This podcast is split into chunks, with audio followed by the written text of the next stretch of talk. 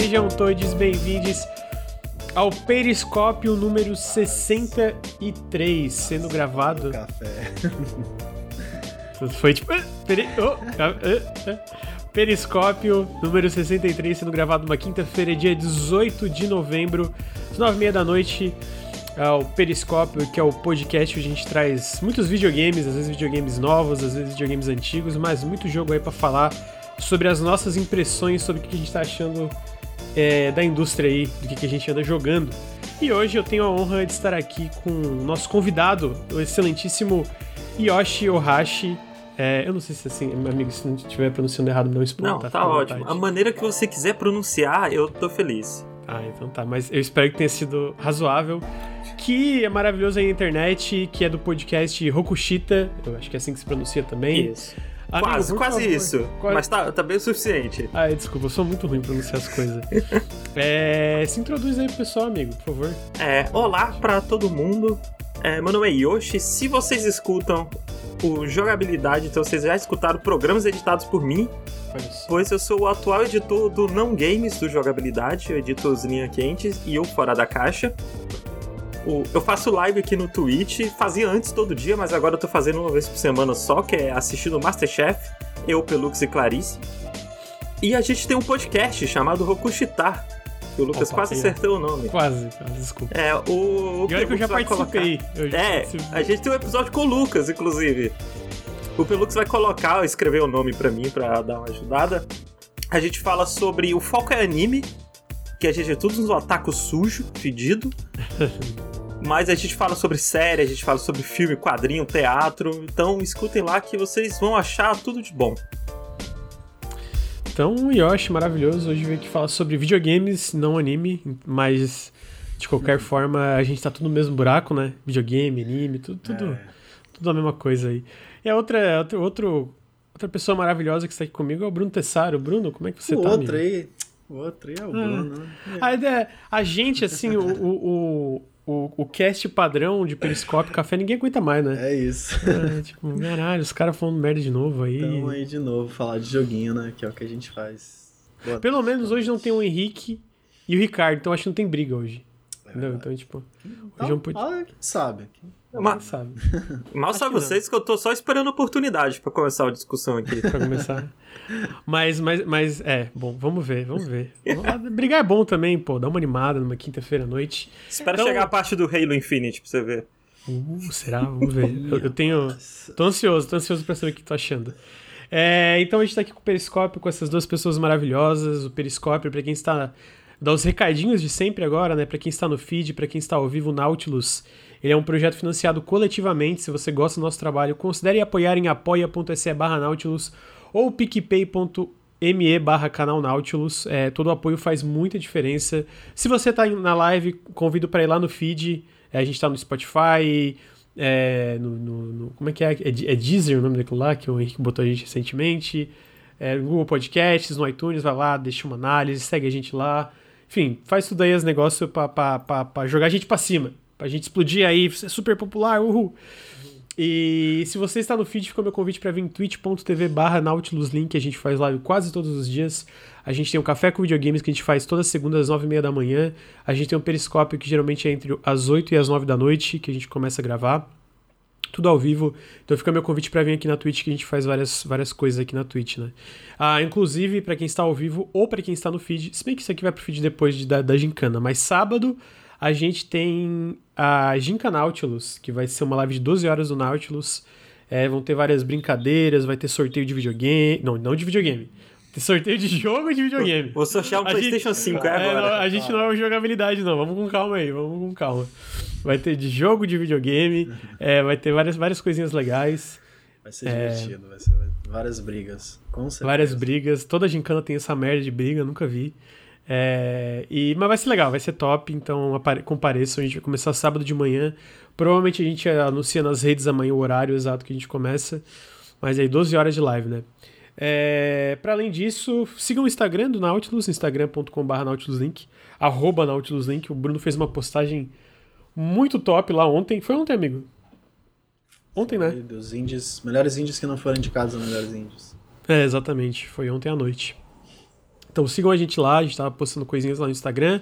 E por fim, mas não menos importante, esse podcast é um oferecimento, está sendo patrocinado pela Promobit. A Promobit, se você dá exclamação Promobit agora no chat, você vai ter um link é, que vai levar você para baixar diretamente o aplicativo se você está no celular ou para o site se você está no navegador. É, se você tiver no feed, vai ter um link na descrição. E se você está assistindo ao vivo, também tem um QR Code na tela que você pode só apontar o celular e usar esse QR Code. O que é a Promobit? A Promobit é esse site barra aplicativo de descontos, onde você pode ir lá checar é, descontos para o seu jogo que você está procurando, eletrodoméstico, várias coisas. Tem todo tipo de, de, de, produto, de coisa lá no, lá no Promobit. Eles têm uma curadoria humana que checa por promoção por promoção para ter certeza que todas são reais, que todas são seguras, que não tem ninguém tentando passar perna em vocês. É, se você tá lá, pô, você pode botar lá um tá procurando um Xbox Series X, ah, pô, mas não tá, não tá em promoção. Você pode botar na sua lista de desejo assim que entrar, em promoção ou assim que entrar em disponibilidade. O aplicativo vai te mandar uma notificação, então por isso eu recomendo baixar o aplicativo é, é, é para exatamente para ter essas notificações, especialmente com a Black Friday vindo aí, né? Vai ter muito, muito desconto. É, que não só você pode botar na sua lista de desejo para é, receber a notificação, como também tem um histórico na Promobit que mostra outras promoções para ter certeza que está pegando a melhor promoção agora. É uma parada que realmente está com desconto massa e não um desconto, sei lá, pior do que esteve lá atrás, né? Existe um histórico é, de descontos do produto específico que tu botar na tua lista de desejo. Então, é, baixe o aplicativo, dê uma olhadinha, nem que seja para testar, para ver se serve para vocês. É, um, acessem o link que tá aí, exclamação Promobit, apontem o celular pra tela, porque para além de ser bom para vocês, especialmente na Black Friday, a gente também tá recomendando uma parada que a gente não acha que é bom para vocês, que não pode ajudar vocês, ajuda a gente, ajuda diretamente a gente a fechar mais patrocínios como esse, é, mais, mais oportunidades como essa, o que permite que a gente faça mais coisas dentro do Nautilus, como esse ano trazer o Bruno e o Ricardo de volta full time, que yes. foi uma coisa que foi uma coisa incrível. Então fica o meu apelo para clicar nos links, cara, faz não pode apoiar pelo Apoia, não pode apoiar pela dando sub, não, não, não tem essas formas de apoiar. Clicar nos links de publicidade que a gente faz, cara, faz uma diferença gigantesca pra gente. Então fica o meu apelo para clicar no link aí, pô, ajuda muito a gente mesmo. E agora, com as introduções finalizadas, seja os recadinhos ou das pessoas maravilhosas que estão comigo, a gente entra pros videogames, que daí essa parte não é tão legal, né? Ninguém, ninguém aguenta mais videogame, mas a gente, a gente fala deles. E a gente fala do lançamento surpresa que teve aí semana, semana passada, acho que foi, foi sábado. Foi sábado, foi sábado, tenho quase certeza que foi sábado. Ou foi segunda? Meu Deus, quando é que foi? Dia 15, foi dia 15, foi segunda. Foi segunda, foi segunda, não foi sábado. É, que foi o lançamento de Halo. Peraí. Desculpa, peraí. Abaixo Medium Games. Muito obrigado, efemeríssimo, pelos quatro meses de sub. É, que foi o lançamento, segunda-feira teve o lançamento do multiplayer de Halo Infinite. Foi uma surpresa, porque ele estava previsto inicialmente para dia 8 de dezembro, para sair junto com a campanha, que sai dia 8 de dezembro. Mas eles anteciparam essa data de lançamento e aí a gente está aí jogando Halo Infinite Multiplayer free to play. É, tá disponível no PC, no Steam ou pelo aplicativo do Game Pass. Tá disponível no Xbox, obviamente. Tá disponível no Xcloud para quem quiser jogar pela nuvem. E eu fui olhar as horas. Ele é free to play, free to play? Não precisa do Game Pass, ele é free to play, free to play. Eles vão começar, eu acho que a partir do lançamento, que ainda tá em beta, vão ter bônus se você assina o Game Pass Ultimate. Eu não sei se é o padrão, mas eles falam que se tu assina o Ultimate, tu vai ter esses bônus todo mês dentro do, dessa estrutura free to play do jogo. Uhum. Mas tu não precisa do Game Pass para jogar ele. Não precisa dar Live Gold. Achei precisa... que era só no Game Pass, tem no Steam, né? Que legal. Não, tem, é free to play em tudo mesmo. É, então a gente teve esse lançamento e eu fui olhar as horas. eu fui olhar as horas que eu já tenho para antes de entrar aqui no Periscópio e eu tô com 19 horas de jogo, o que é um absurdo. eu não joguei 19 horas desse jogo, é uma mentira. Ah, não, eu tô com 10 já. Amigo, é, é você entra para jogar né? duas partidinhas e aí você joga umas 10 partidas seguidas é, uma da outra. É bem assim mesmo. É então assim eu. Esse jogo. É muito, é muito bom. Tipo, o jogo, a parte jogo, maravilhosa. A parte progressão, eh, tem problemas que a gente vai falar, né? É, eu também joguei, contando todos, se for contar com os tech previews que eu também joguei, deve ter passado 30 horas de jogo. Então, eu tenho várias opiniões. No geral, são positivas, mas eu tenho alguns problemas com o jogo. Então, a gente entra para falar de Halo Infinite Multiplayer. Mas antes de eu falar, é, o, o, jogo do, do Yoshi é o, na verdade, o Forgotten City. Mas eu queria saber. É porque eu joguei o Halo 1, eu joguei o Halo 2, eu joguei o Halo 3, joguei muito do multiplayer do Halo 3. Eu joguei o Halo 4, eu joguei o Halo Reach, eu joguei o Halo DST, eu joguei o Halo 5 recentemente Claramente no Series S. cachista, chat. Eu Cachista gosto demais. Eu, eu, eu joguei Halo Wars, eu só não joguei Halo Wars 2, que eu pretendo ter- tentar jogar pelo menos uma parte, porque por causa da facção do Halo Infinite, né?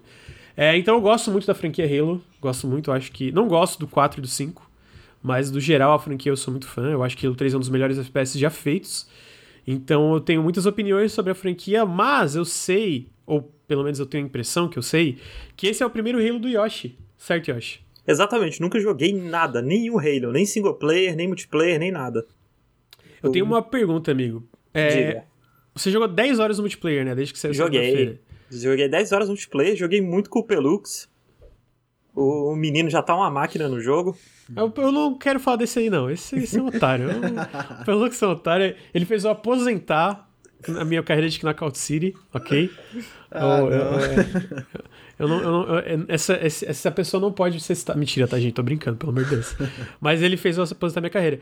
Mas, amigo, é 10 horas. Impressões positivas ou negativas? Porra, positivo pra caramba, porque eu não sabia muito bem o que esperar de Halo, né? Eu achava que ele ia ser mais uma parada tipo COD, sabe?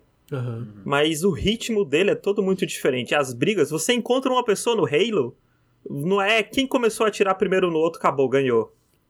O Halo, como você tem essa mecânica de ter um escudo, que ele tanca bastante tiro e depois você começa a dar dano na pessoa mesmo, as brigas duram bastante. Você tem que ter uma precisão mais constante. Você não pode só dar cinco tecos no cara e o cara morre. E aí dá um ritmo Bem Que- diferente, né? é, no começo foi muito estranho.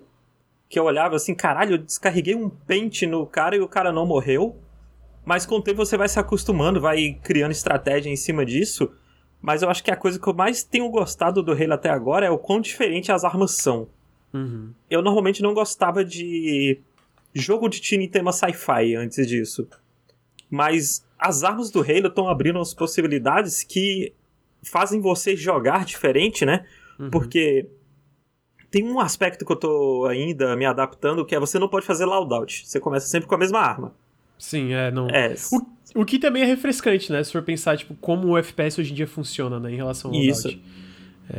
E aí, se você joga normal game, você começa com rifle de assalto, que au- é totalmente automático, e se você joga ranqueada, você começa com a arma que dá burst. Que é a E aí- Battle Rifle.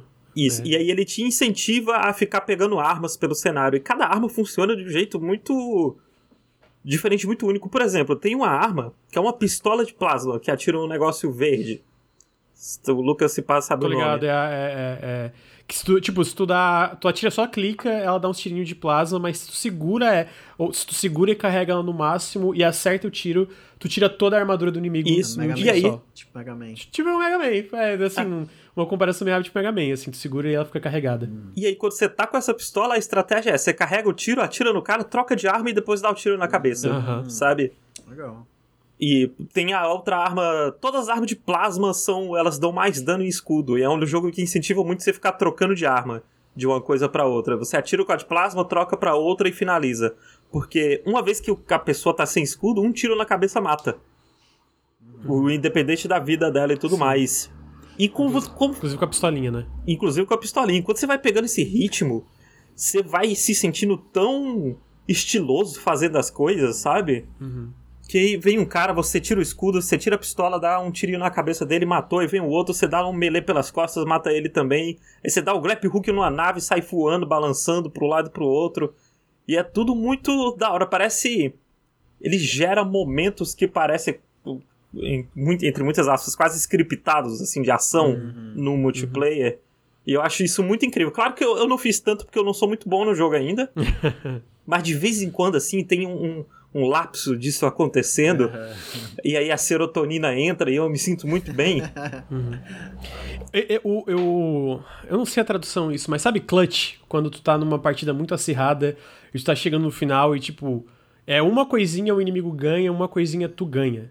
Eu acho que o clutch em Halo é muito incrível. Tipo, é muito diferente, né? Porque como tu falou, né? O lance da armadura, o, o TTK, né? O, o Time to Kill ali, é, desse jogo é muito diferente do resto, né? Então, tipo, tu pega alguma coisa como Valorant ou CS, por exemplo, né? Que são dois FPS competitivos muito populares. É muito rápido tu matar um inimigo se tu, tu acerta os tiros, né? Tipo, é muito Cara, dois, tiros na cabeça tu mata, dependendo. É, se tu pega algo como o Call of Duty, que ele é um jogo muito mais rápido, TTK é muito baixo, precisa nem atirar na cabeça, mano, dá uns tiros no corpo, o cara já morre, né? É, se tu pega algo como o próprio BF, o BF também tem um TTK muito alto, é muito, muito rápido de matar. E o, o Halo, ele é muito diferente nisso, porque o teu personagem demora muito mais. Se tu compara o Halo Infinite com os Halos antigos, ele, ele, tu morre mais rápido, mas ele ainda, comparado com FPS modernos, o teu personagem demora mais para morrer. É, o TTK é mais devagar, né?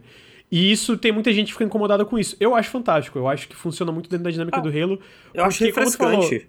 Tu, tu citou as armas, e eu acho isso muito legal. Todas elas funcionam de forma diferente e fazem tu. Se tu dependendo de quando tu pega e como tu pega ela, né? Porque é isso. O Halo não tem loadout, então tu tem que saber onde estão o posicionamento dos, respa dos respawns das armas no mapa. Ele é isso é um é arena shooter, né? Isso é muito coisa de FPS antigo, né? Exatamente, você, é. Tipo Doom, você tinha que pegar as coisas num lugar. Quake 3 tinha muito isso. Um Real Tournament, essas paradas, né? Ele tem Ele... até um radar, né? Pra ajudar você a saber onde estão as armas. Uhum. É o...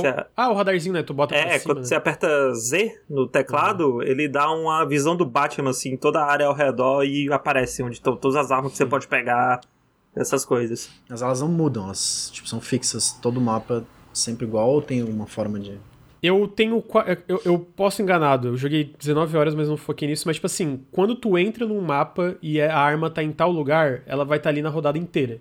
Mas de rodada para rodada pode mudar. Ah, eu tenho a impressão que é assim, que eu lembre, mas é eu posso falar besteira. Tipo, dá respawn, todo mundo vai pro mesmo lugar, porque sabe que a melhor arma tá lá, sei lá, uma arma muito boa tá lá. Mas, mas então, o lance do Halo é competição sobre posicionamento do, é. dos locais de tal arma. Tipo, tem a Power Weapon, que eles chamam. Então pode ser o, o martelo de gravidade, que é um martelão enorme, que se tu bate até em certa distância do inimigo, tu mata ele um hit. Pode ser a Energy Sword, que se tu tá longe, tu dá tipo um dash no inimigo, dá uma espadada, mata ele na hora.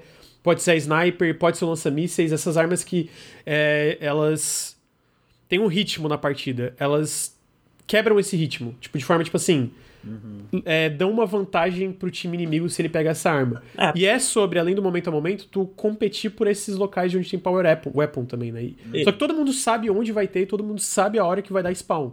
Então é isso. é isso um pouco que tu falou, tipo, vai uma hora no mapa, às vezes todo mundo vai pro mesmo local e é essa batalha, tá ligado? E a vantagem que essas armas dão em si também não é muito grande. Tipo, se um cara pega a Spanker, que é o lança-míssil, ele não vai ficar rodada inteira matando todo mundo com ela, porque essas armas normalmente têm pouca munição. Ou elas são melee ou elas têm pouca munição. Então você vai pegar uma vantagem, porque a Spanker é muito mais forte que todas as outras armas, mas você não vai, tipo, dominar o outro time por causa disso, por ter pegado não, não ela. Não só isso aí, eu acho. Eu acho que tem algumas armas que elas são difíceis de usar. Por exemplo, tu pega Cara, é aquela que tu tá com. Um negócio laser que quica e explode. Não, não. É, é, é, outra. É aquele que tu taca tipo uma lança no inimigo. Tá ligado? Tipo. Uh, tem um que tu taca tipo um, um bolt, assim. Ah, é Skewer o nome da arma, eu acho. Uma parada assim. Que é. Tu taca tipo um. Ah, que é o, um negócio físico mesmo, né? É, tipo um, um negócio arpão. físico. Tipo um arpão, isso. Eu tava tentando isso. achar a palavra. Tipo um arpão ela mata na hora. Mas, porra, é difícil pra caralho. Eu não, acho porque o projétil dela é demorado, não é hitscan, né? Tipo... Não é hitscan, então, tipo, tu tem que pensar o timing de da, quando o arpão vai chegar no inimigo, de, tipo, tá no local, no local certo. Então, tipo assim, na mão de alguém que sabe jogar, ela é muito roubada, porque ela pode, tipo assim, matar na hora. Mas ela não é fácil de usar. E eu sinto que isso, o lance de não. Ele, ele é um jogo que é acessível Sabe? Tipo, é acessível, tu entra, é, é, é relativamente fácil de entender. Tu, tu demora para pegar o ritmo, mas é fácil de entender ali, de estar tá jogando.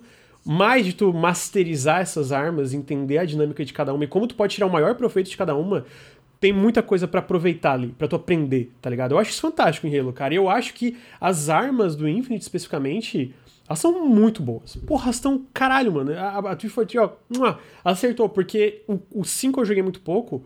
Eu acho o multiplayer do 4 uma merda. Eu acho que o multiplayer do Halo Reach, que é o que era o último da Band, que a galera é, elogia muito a Band, porra, uma merda. O multiplayer do Reach, a, do Reach a Band cagou tudo a franquia, no multiplayer especificamente. Uma bosta as habilidades que eles botaram, ruim pra caralho. Porra, foi o multiplayer que eu dropei mais rápido. O 5 eu não joguei, então, tipo, eu joguei muito pouco, então não tenho uma opinião. Mas eu, eu cara, eu sou muito cético com os Halos da 343. E eu jogar tanto multiplayer, eu falei, caralho, mano, ele, o fio da parada, sabe? Tipo, pegar o controle e jogar e como as armas sentem, como os mapas, o design dos mapas, eu gostei muito. Eu não sei se sentiu isso nos mapas. Porra, eu gostei muito. Por enquanto, eu tenho gostado bastante do design dos mapas. Tem alguns que eu gosto mais do que outros, mas uhum, é muito por causa do meu estilo de jogo. Por exemplo, eu não gosto de mapa que é muito abarrotado, que é muita loucura, sabe? Que tem um, uma grande área assim no meio e aí vai estar tá todo mundo trocando bala ali. Eu prefiro uns que tem tipo caminhos alternativos, coisas diferentes para você fazer, mas eu tenho gostado de todos e você comentou mais cedo aquela parada do clutch, né? Uhum. E eu sempre achei, eu, eu, achava que eu achava que o modo capturar a bandeira era muito chato. Até eu jogar o Halo Infinite. Porque o Halo Infinite, o modo de capturar a bandeira é clutch atrás de clutch. É, realmente. Assim, é, é a adrenalina no total ali. O cara com a bandeira quase chegando e você mata ele no último segundo e você tem que segurar um tempinho pra bandeira voltar. É muito hype, assim, é muito gostoso. E é o lance gostoso. de ter que soltar, saber quando tu solta a bandeira. Tu tem que é, é o lance de saber quando tu solta a bandeira como, como, como tu se posiciona perto dos teus amigos para te proteger com a bandeira. E quando tu solta a bandeira para enfrentar os inimigos ou quando tu só corre para deixar teus, inimigos, teus amigos te cobrindo. O que às vezes é uma merda, porque agora eles mudaram e eu, tava, eu joguei uma. Tipo, eu vi os desafios que eles mudaram, mas antes os desafios. Sabe, a, a progressão, ela tava Sei. cagando os modos, tipo, captura a bandeira, etc. Na minha opinião, porra. Eu, eu, explico depois. Mas quando tava funcionando, quando eram dois times focados no objetivo, cara, é muito legal. É muito legal porque tem muita coisinha, cara. Porque a gente falou dos, das armas, a gente nem citou os equipamentos, que dão uma Sim. diferença enorme também no momento a momento. Então, tipo, o Halo tem as armas, essas duas armas, sempre pode carregar duas armas. E ele tem os equipamentos que tu pode usar, que tu pode pegar pelo mapa também. Então, tipo, por exemplo, o Grappling Hook, que eu acho que todo mundo já viu no trailer, né? É um negócio que tu pega no mapa e tem três cargas, né? Então tu pode usar três vezes. E ele serve para, por exemplo, tu se movimentar pelo cenário, tu pode pegar propulsão e subir num lugar mais alto, e, ou pode, tu pode usar isso num veículo inimigo, chegar perto dele roubar o veículo do inimigo. Tu pode pegar uma arma que tem uma parte no trailer que eu botei uma, um lança-mísseis voando no ar. Tu pode usar o grappling hook para puxar o lança-mísseis para ti. Então tem cada equipamento tem, tem várias funcionalidades, né? E quando tu joga isso, que eles chamam sandbox do Halo, né? Quando tu joga isso nos mapas, com a galera tudo brincando com isso, resulta em partidas muito diferentes. A cada partida tudo é muito diferente, tá ligado? Isso é fantástico. E eu sinto que também, tipo assim, como tu falou um pouquinho mais cedo, ele é refrescante, porque eu não acho, eu não lembro, posso estar falando merda, de um arena shooter recente de, de, dessa vibe, sabe? Call of Duty é muito diferente, é, Battlefield é muito diferente, Apex Legends, né, tem os Battle Royale, são muito diferentes. Uma parada, tanto que tem muita gente que fala, ah, esse jogo vai morrer porque ele é Arena Shooter e não tem modo Battle Royale. Eu acho que a, a, tem, ele tem uma possibilidade de ter uma, uma, uma, uma player base tão grande exatamente para ele ser tão diferente dos outros FPS competitivos que estão no mercado hoje. Ele é muito diferente de um CS, de um Valorant, de Call of Duty, etc. Pode falar, acho. O último Arena Shooter que a gente teve foi o Quake Legends, eu acho. Que é aquele jogo que nasceu e morreu e ninguém Champions. falou sobre. Quake Champions, isso. Isso, perdão. Que nasceu e morreu e acabou. Ninguém falou sobre. É. E agora chegou o Halo, que tá com esse nível de produção super alto. É muito gostoso usar quase todas as armas. Elas são muito gostosas. Você dá melee é gostoso. É. Toda a sensação tátil dele eu tô achando muito boa. Uhum. É, e. Ok, agora. Vamos para os problemas. Tenho problemas com esse jogo. Eu, assim. Eu acho que em questão mecânica, em questão de design de mapas, em questão de como tu controla os veículos, cara, a 343 acertou muito, me deixa muito feliz. O que me deixa, tipo, ainda assim, de tipo, eu tá gostando tanto do jogo, apesar de eu achar que tem uns problemas um pouco graves, eu diria. Tipo, não graves de estragar o jogo, mas de tipo, cara, claramente teve problemas no desenvolvimento, alguma coisa. O maior problema imediato é o Battle Pass. É uma merda. Eles arrumaram agora, eles lançaram um update que eu joguei. Uh, pô, deixa eu só agradecer uma coisa que eu tava falando, esqueci de agradecer. Primeiro, Agradece. agradecer o Pix de 10 reais do Kalel. Muito obrigado. Ele falou muito obrigado pela existência de vocês, muito obrigado pela sua existência. É, deixa eu agradecer os subs. É... Meu Deus. Lê o meu, por favor, lá em cima. O que, que é pra ler, Natan? Meu Deus. Eu, eu, será que eu pedi um sub aqui e eu não vi? Streamlabs não? Não, então, foi um Pix que eu vou agradecer, não sei se é desse do. do. do, do Natan. É, enfim, obrigado Gabriel Carneiro pelos dois meses, seis meses de sub, Namazu pelos 17 meses de sub, Kadev pelos 7 meses de sub, Stunt Max pelos 7 meses de sub, Nathan Oleite pelos 4, me 4 bits, desculpa. É, Flavian pelos 16 meses de sub, Almofadinhas pelos 19 meses de sub e o Femeríssimo já agradeci. Uh, o que que eu não, eu não, Bom, se eu não li alguma coisa, não vi, minha, só bota de novo no chat que eu agradeço. É, então, Lucas, vamos lá. Oi. Uma curiosidade, você jogou 19 horas, né? 19 horas, isso. Que nível você tá do passe de batalha? 6. 6. Eu tô nível 4 jogando 10 horas. É, eu, eu acho que teve assim umas 3, 4 horas deve ter sido idle ali. Mas eles mudaram agora, né? O Battle Pass, eles fizeram umas mudanças é, que eu achei bem positivas. Primeiro, toda partida agora tu vai receber 50 de XP, sem exceção, todas, né? E a outra é que eles mudaram muito os desafios semanais. Uhum. Ainda bem, porque eram desafios absurdos, cara. Que aí. O, vamos lá, tem várias camadas de problema. O primeiro problema que eles aliviaram agora é que é, eles aliviaram a progressão, né? Com a mudança dos desafios semanais, esse lance 50 XP deu uma aliviada braba de tipo.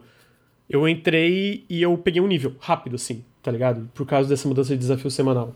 É, então, tipo, tá bem melhor. Mas.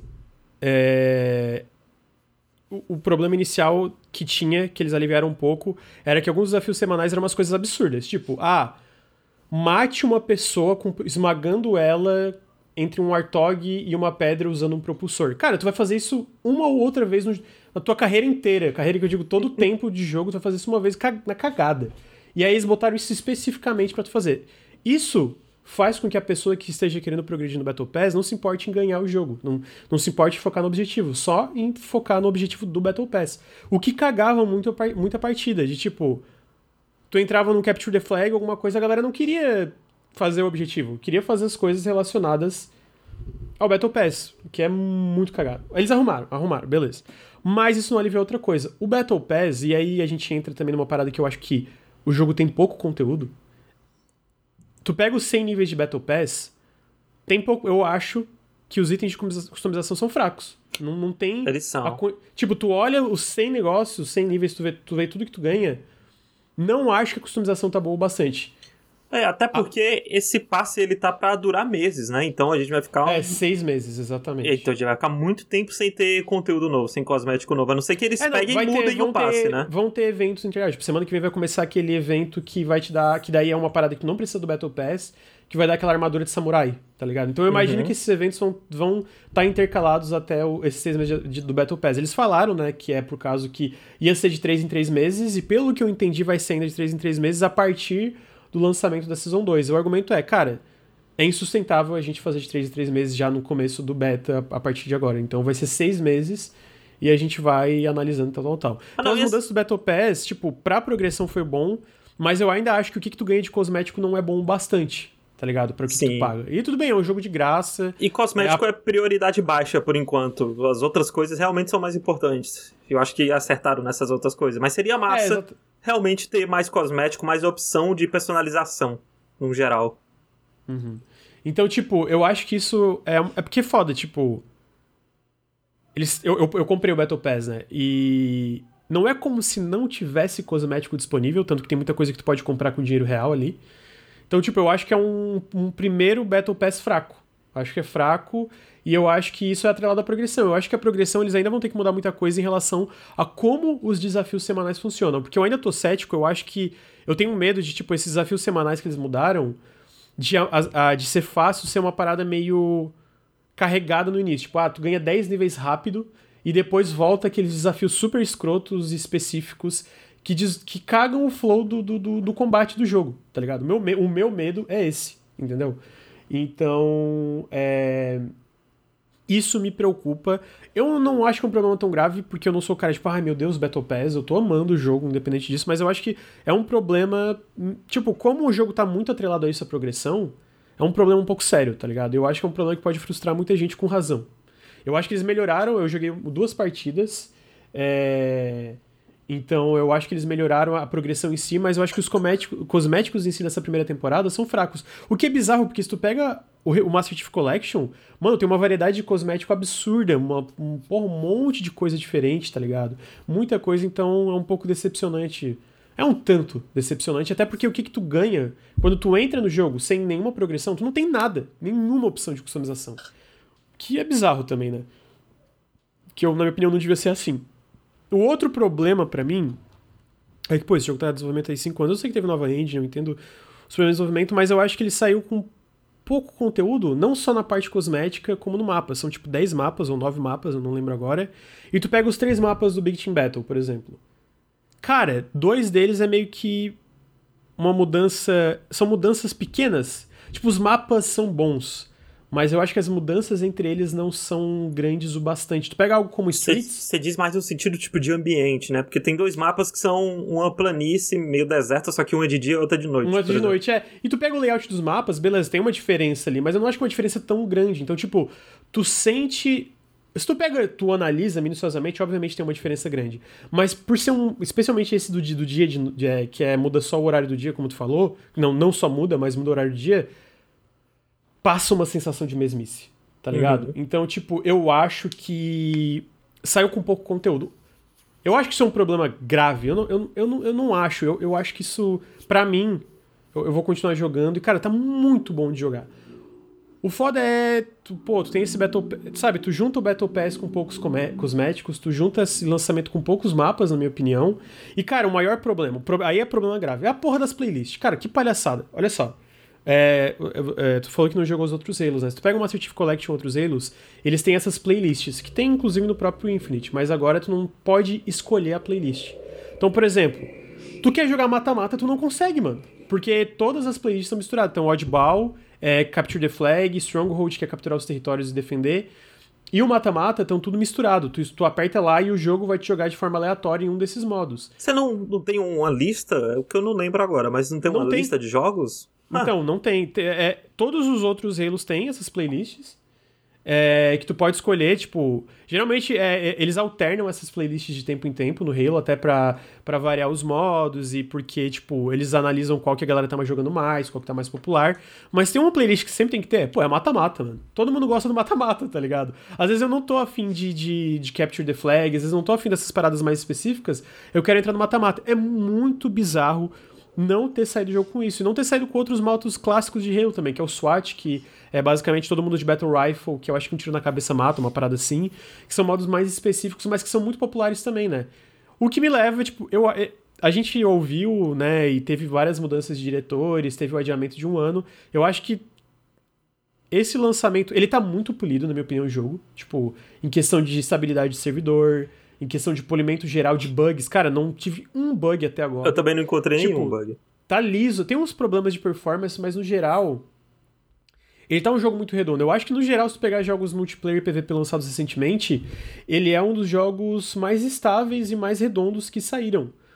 Mas eu acho que saiu com pouco conteúdo. Aí, beleza, ah, é free to play. Tudo bem, ainda acho que saiu com pouco conteúdo, tá ligado? É. E o maior problema para mim não é nem a falta de mapas e nem o Battle Pass. Eu acho que esses dois problemas são razoáveis e são relevantes. Eu acho que o Battle Pass eles arrumaram, mas ainda um, tanto grave. Agora a porra da playlist, mano. Pô, é, é, eu sério, ontem eu tava frustrado. Eu, de verdade, eu joguei 10 partidas ontem, seguida.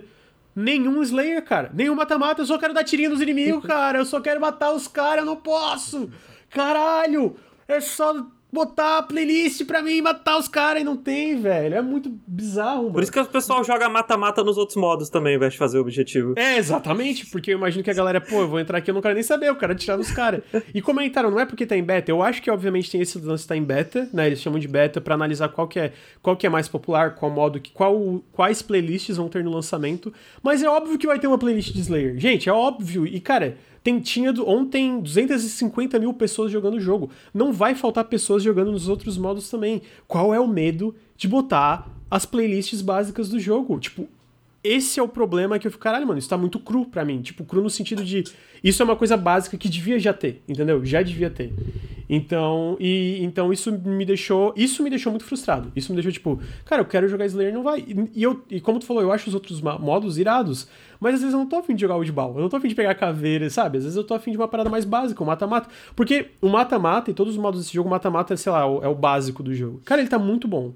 Por que a 343 não deixa a gente jogar a parada que tá muito boa, velho? Caralho. Enfim, desabafos. Então, e Lucas, você teve algum problema de servidor com o Halo?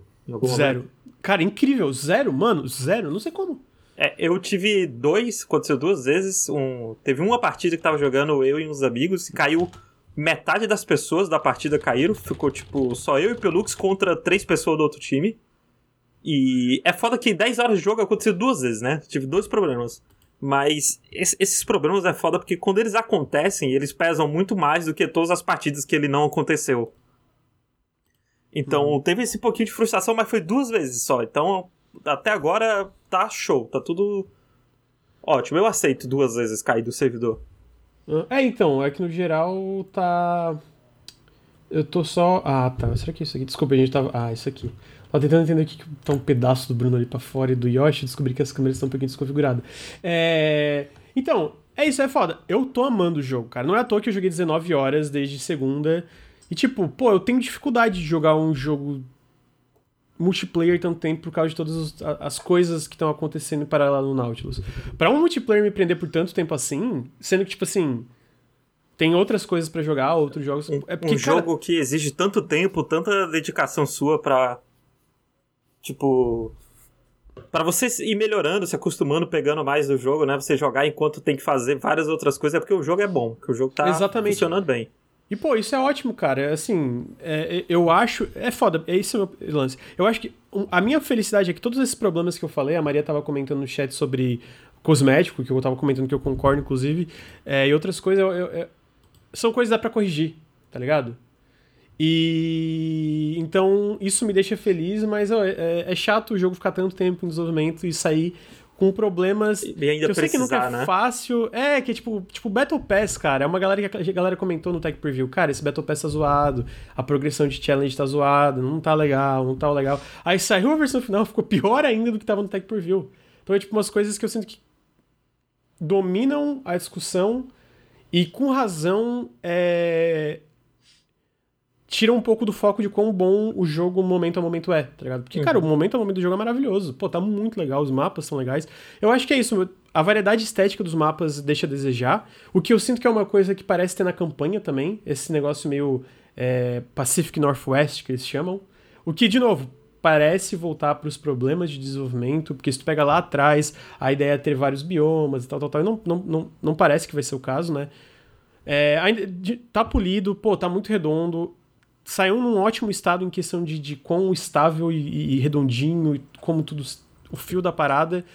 Mas eu acho que essas paradas, essas, esses problemas que eu citei são um pouco frustrantes, sabe? São tipo, pô, é, que merda que saiu com esses problemas que, sabe? Pô, Battle Pass, cara, caralho, como é que são um Battle Pass tão cagado? Eles estão arrumando, mas, cara, de verdade, né? Ali na, é, eles arrumaram bem rápido, né? Eles fizeram esses, é, esse band-aid, que é um band-aid bom, na minha opinião, bem rápido. Mas, cara, ele saiu muito cagado. Tipo, muito cagado, tá ligado? Então é tipo. Não, eu, eu até fingi que não existia. Eu não me preocupava com ele, é, porque senão seria só estresse. Sim. Agora, assim. Tá bom, né? Porra.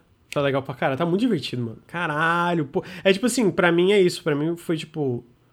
Meio que Halo tá de volta, a minha, a minha sensação. Como alguém que acompanha desde o primeiro jogo e tal. Porque eu, eu sinto que o Halo 4 e o 5 não tiveram essa recepção, não tiveram esse essa galera conversando, não teve essa galera nova entrando. Até tudo bem que a barreira, né, é muito menor hoje por causa de ser free to play, etc. Mas eu sinto que não, não tinha todo esse burburinho ao redor de Halo há muito tempo. E eu fico feliz, por exemplo, tu, tu jogou pela primeira vez e tá vendo quão legal é toda essa parada do sandbox, Sim. né? De tu brincar. Tu, tu, eu não sei se chegou a jogar, porque eu, o, o meu modo preferido é o, o 4x4. Mas eu acho o BTB, que é Big Team Battle, muito legal também. Não sei se não, tu curte, né? Porque não, é eu, caótico. O meu favorito é o 4x4 também, porque eu acho mais organizado no geral. Mas de vez em quando é bom você ir um, um modo mais bagunça assim. Um modo onde é uma caralhada de gente atirando para todo lado e spamando granada.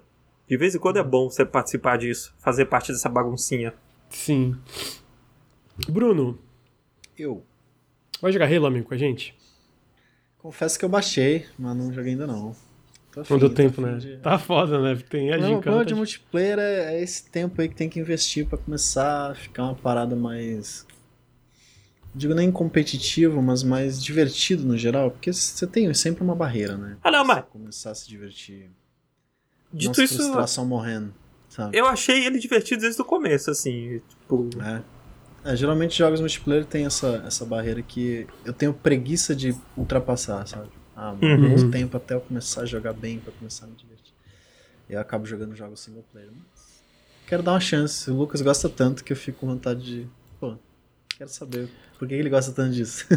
Cara, eu acho que é diferente, ele é um jogo diferente. Não tem nenhum FPS que é parecido com ele, na minha opinião. De, de seja é, dentro do single player ou dentro do multiplayer no PVP, ele é um. Ele é um jogo muito próprio. Eu, sinto que ele tem muita personalidade. Eu já vi muita gente chamando Halo de genérico. Eu fico, cara, eu sinto que quem chama Halo de genérico nunca jogou Halo. É porque o Halo foi o primeiro, né? Aí surgiu 800 iguais depois, iguais, é. entre aspas, né? Baseados nele, que pegaram forte inspiração. Aí hoje em dia a galera vê o Halo e acha que é genérico. Uhum.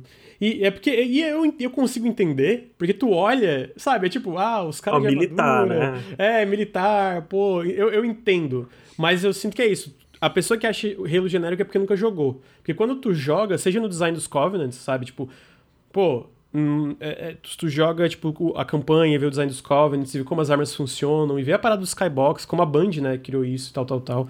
Caralho, tal, tal, tal, vou matar o Henrique. É, é uma parada com muita personalidade. A trilha sonora, com, tipo. É isso, eu, eu sinto que Halo, dentro do, do mundo dos FPS, ele tem muita personalidade. Então, é, eu fico feliz de aparentemente, na minha, na, minha, na minha concepção, na minha visão, a 340 ter acertado tão bem o, o principal. O resto dá pra arrumar, eu acho, sabe? Esses uhum. outros problemas, eu sinto que o futuro do jogo é brilhante, na minha opinião. Se eles não cagar, né? Se, tipo, pô, vinha o Season 12 for, a Season 2 e for toda cagada, eles não arrumar o Battle Pass, aí é uma coisa. Mas eu acredito que eles vão aceitar pelo histórico do Master Chief Collection, pelo próprio histórico do Halo 5, que a galera fala que melhorou muito e etc. É, então, eu, eu fico feliz, tá ligado? Pô, muito feliz. Eu tava, eu, assim, se eu não tivesse no podcast agora, eu estaria jogando Halo Infinite, provavelmente. Uma Pior que eu tava jogando Halo Infinite antes de é. vir pra cá.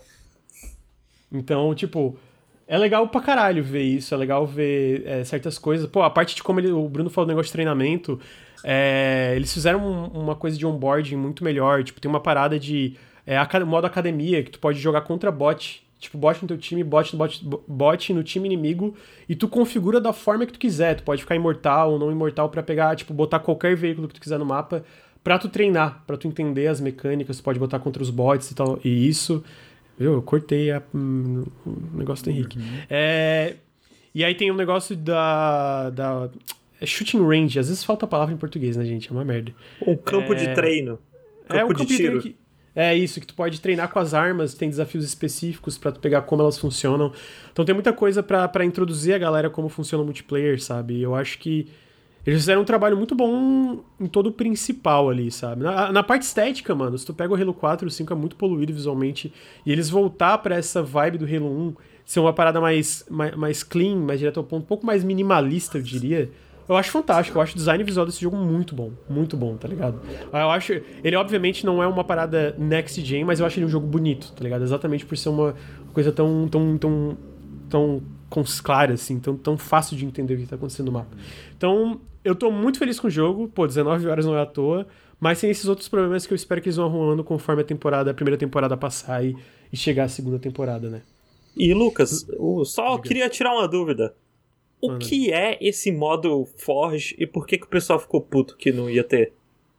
Cara, eu sinto que o pessoal com o Forge não ficou tão puto, mas basicamente o Forge ele é um modo onde tu pode criar mapas e modos pro multiplayer de Halo. Ah. É, então tem isso em todos os Halos. No Halo 5 ele não saiu junto, mas é, foi muito.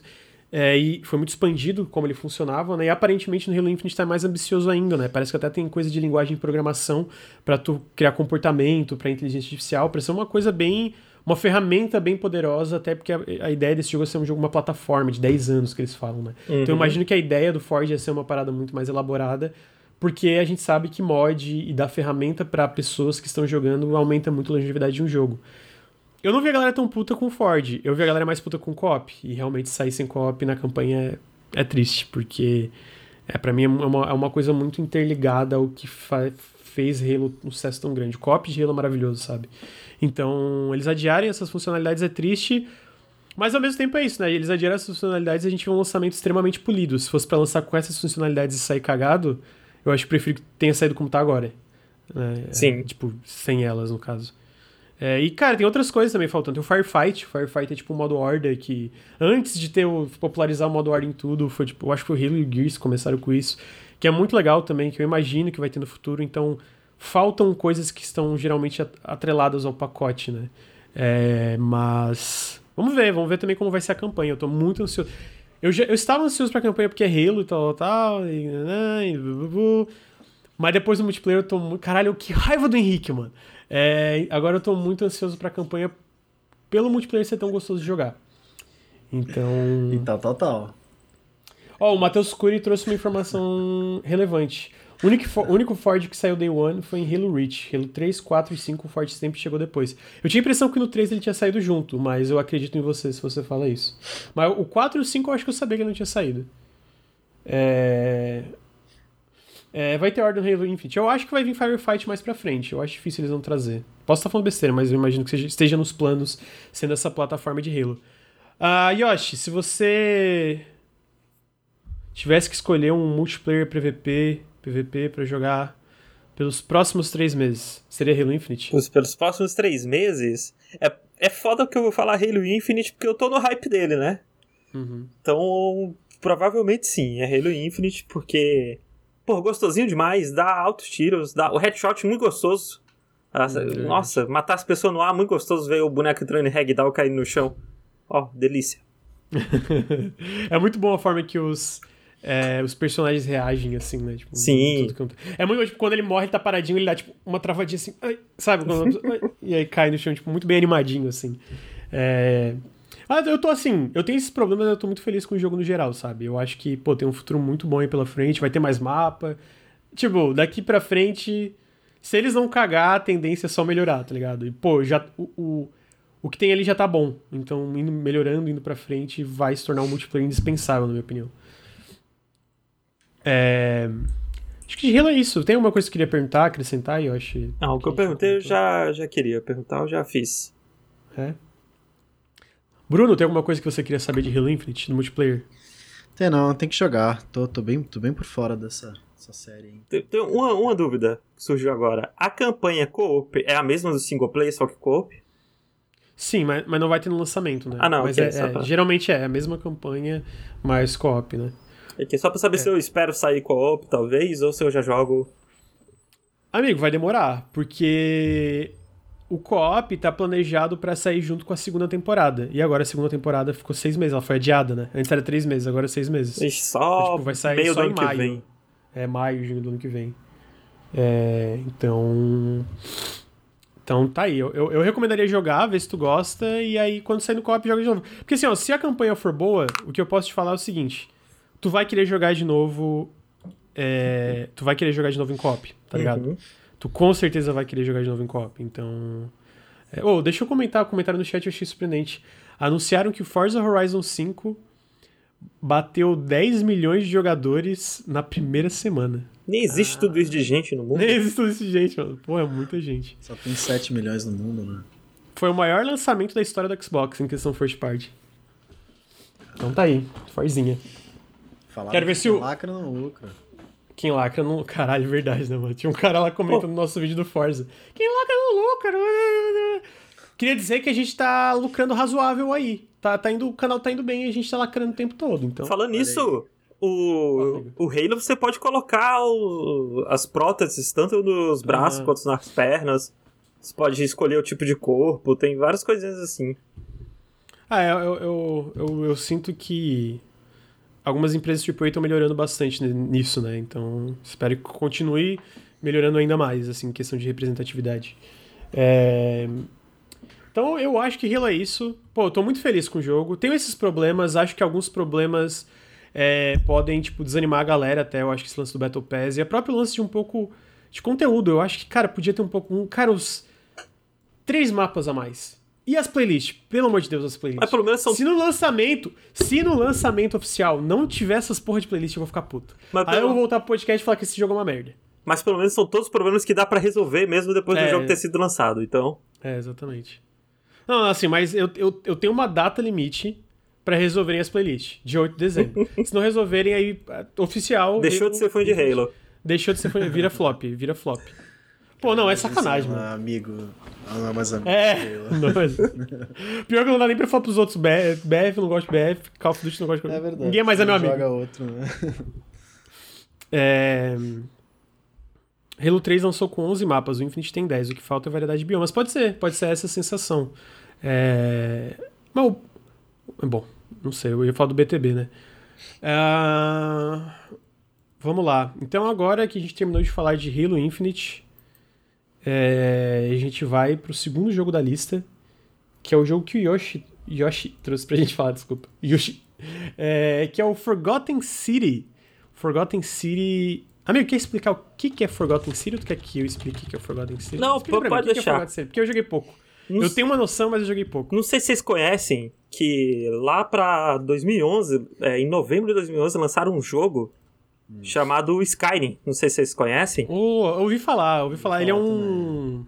Um, um, jogo de terror? É, é aparentemente ele hum. flopou pra caralho, tanto que estão tentando relançar ele em todas as plataformas possíveis. Oh, essa merda desse de, de, de, Anniversary, sei lá se é aniversário, se é Special. Porque teve Special Edition, depois teve Anniversary Edition, Legendary eu não sei mais. Edition, né? Legendary Edition. Edition. Parece que vendeu pra caralho de novo, mano. É incrível, cara.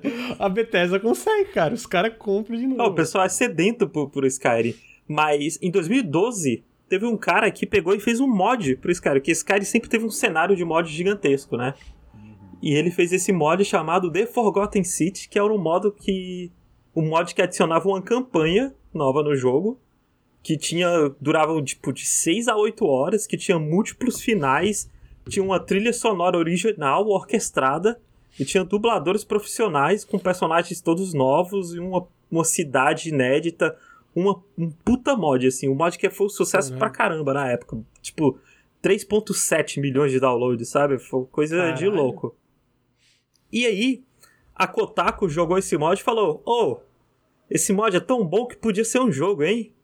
E aí o cara olhou, rapaz, se eles estão falando, E aí, tipo, em 2017, ele juntou com alguns desenvolvedores e foi tentar transformar esse mod em um jogo próprio. E ele apareceu lá na, na PC Game Show de 2018, a primeira vez, assim, um anúncio dele.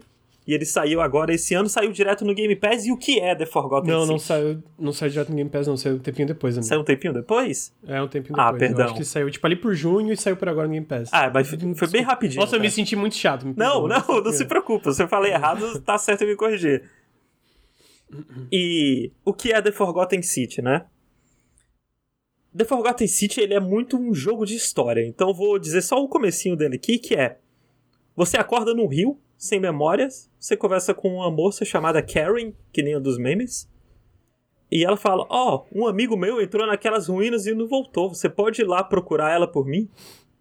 E aí você vai e você acaba encontrando uma cidade toda em ruínas. Aí você cai no alçapão e você descobre que você voltou no tempo. E agora você está em uma cidade greco-romana que é muito estranho porque ela tem várias estátuas, várias pessoas transformadas em ouro, sabe? Uhum. No começo, bem no começo, assim, você acha que são estátuas de ouro, mas é muito rápido pra você descobrir que são pessoas transformadas em ouro. E você é apresentado logo por um personagem chamado Galérios, que ele vai te apresentando a cidade toda, mostrando todo mundo. Você conhece o prefeito da cidade e o prefeito da cidade fala que naquela cidade existe uma coisa chamada a regra de ouro, The Golden Rule que eles, uhum. eles todos eles agem sobre um lema que é todos pagarão pelo pecado do indivíduo, que é basicamente se uma pessoa cometer o pecado, se ela quebrar essa regra de ouro, todo mundo é punido. E você não sabe nem o que é o pecado, o que é que é certo, o que é errado, e você não sabe nem qual é a punição. E isso já é legal porque ele é muito uma brincadeira com coisas que você faz no Skyrim. Porque o que é que você faz no Skyrim que você chega numa loja? você pega um balde, coloca na cabeça do cara da loja e rouba a loja dele inteira, né? E uhum. esse jogo ele quer muito brincar com esse sentimento. O mod, inclusive, é muito parecido. O mod e o jogo final são muito iguaizinhos, assim, tanto no texto quanto nos personagens.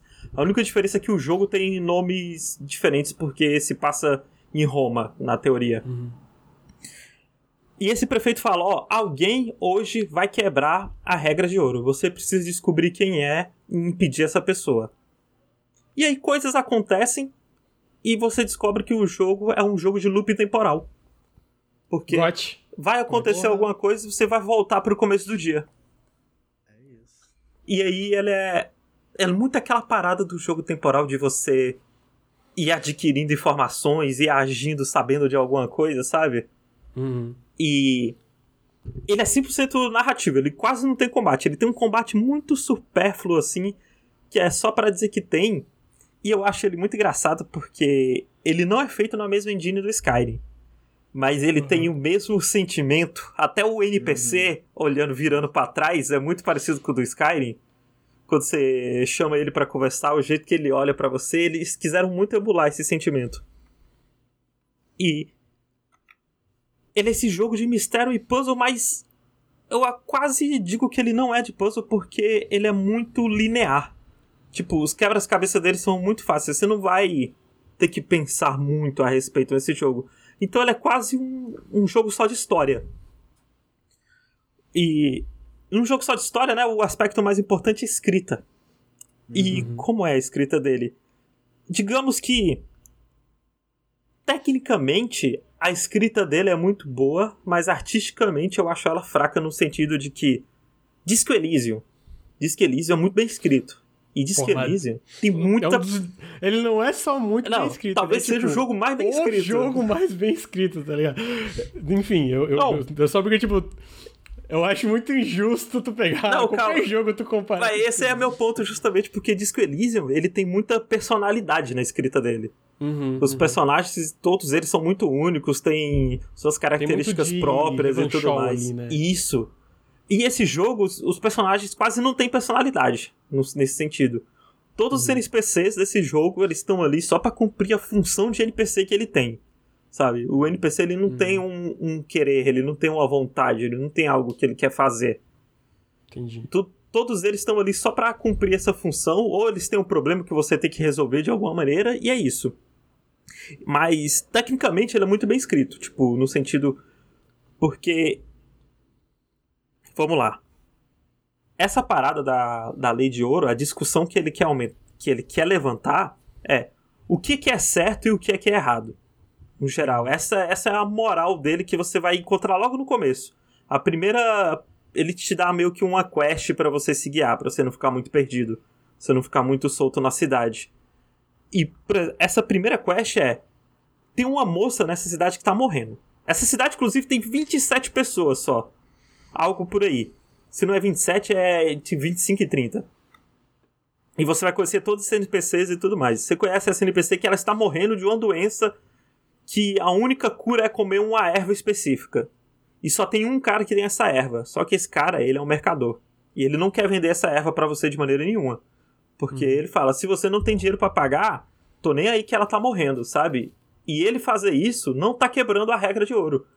E aí o seu personagem meio que ele se pergunta, tipo, porra, se isso não tá quebrando a, a regra de ouro, que regra de merda é essa? Que, que as pessoas podem fazer tal coisa e tá tudo certo. Uhum. E é, essa é a discussão principal que você vai encontrar. E é foda que 2021, né? Quantos jogos não já discutiram isso? Quantos textos não já discutiram isso? Quantas coisas não já falaram sobre isso? É muito difícil você pegar um jogo e ele trazer alguma coisa nova pra mesa. Então esse jogo não uhum. vai trazer nenhum, nenhuma reflexão nova sobre esse tema nem nada do tipo, mas ele é bem responsável na maneira que ele trata. Uhum. O Caio o Caio Encarnação perguntou no chat se dar calote fere é a regra de ouro. Então, a parada é que você não tem ideia do que é que fere essa regra de ouro. Tanto que você sai, você tá conversando com o prefeito, você sai e ele fala: Ah, é, eu, como prefeito, te dou minha permissão para você entrar em qualquer casa e perguntar qualquer coisa para qualquer um. E você pode olhar tudo. Pode olhar todos os baús, todos os guarda-roupa, qualquer coisa que você quiser. Só que aí quando você vai assim no baú, você coloca ali, o a interface tá ali em cima, tá escrito do lado, roubar, sabe? Uhum, e aí você sim. já fica, porra, será que se eu roubar, eu vou quebrar a regra de ouro?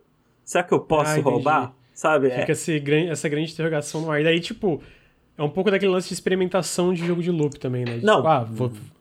100% isso. E o loop uhum. dele é muito amigável no sentido que você fica com todas as coisas. Você não perde nada do, do que você conseguiu naquele loop. A co coisa aconteceu, você volta no loop, você tá com tudo. Então, se você consegue alguma coisa, você não precisa ficar noiado com medo de morrer e perder tudo e ter que começar tudo do zero do loop. Uhum, uhum. E o jogo, ele é até.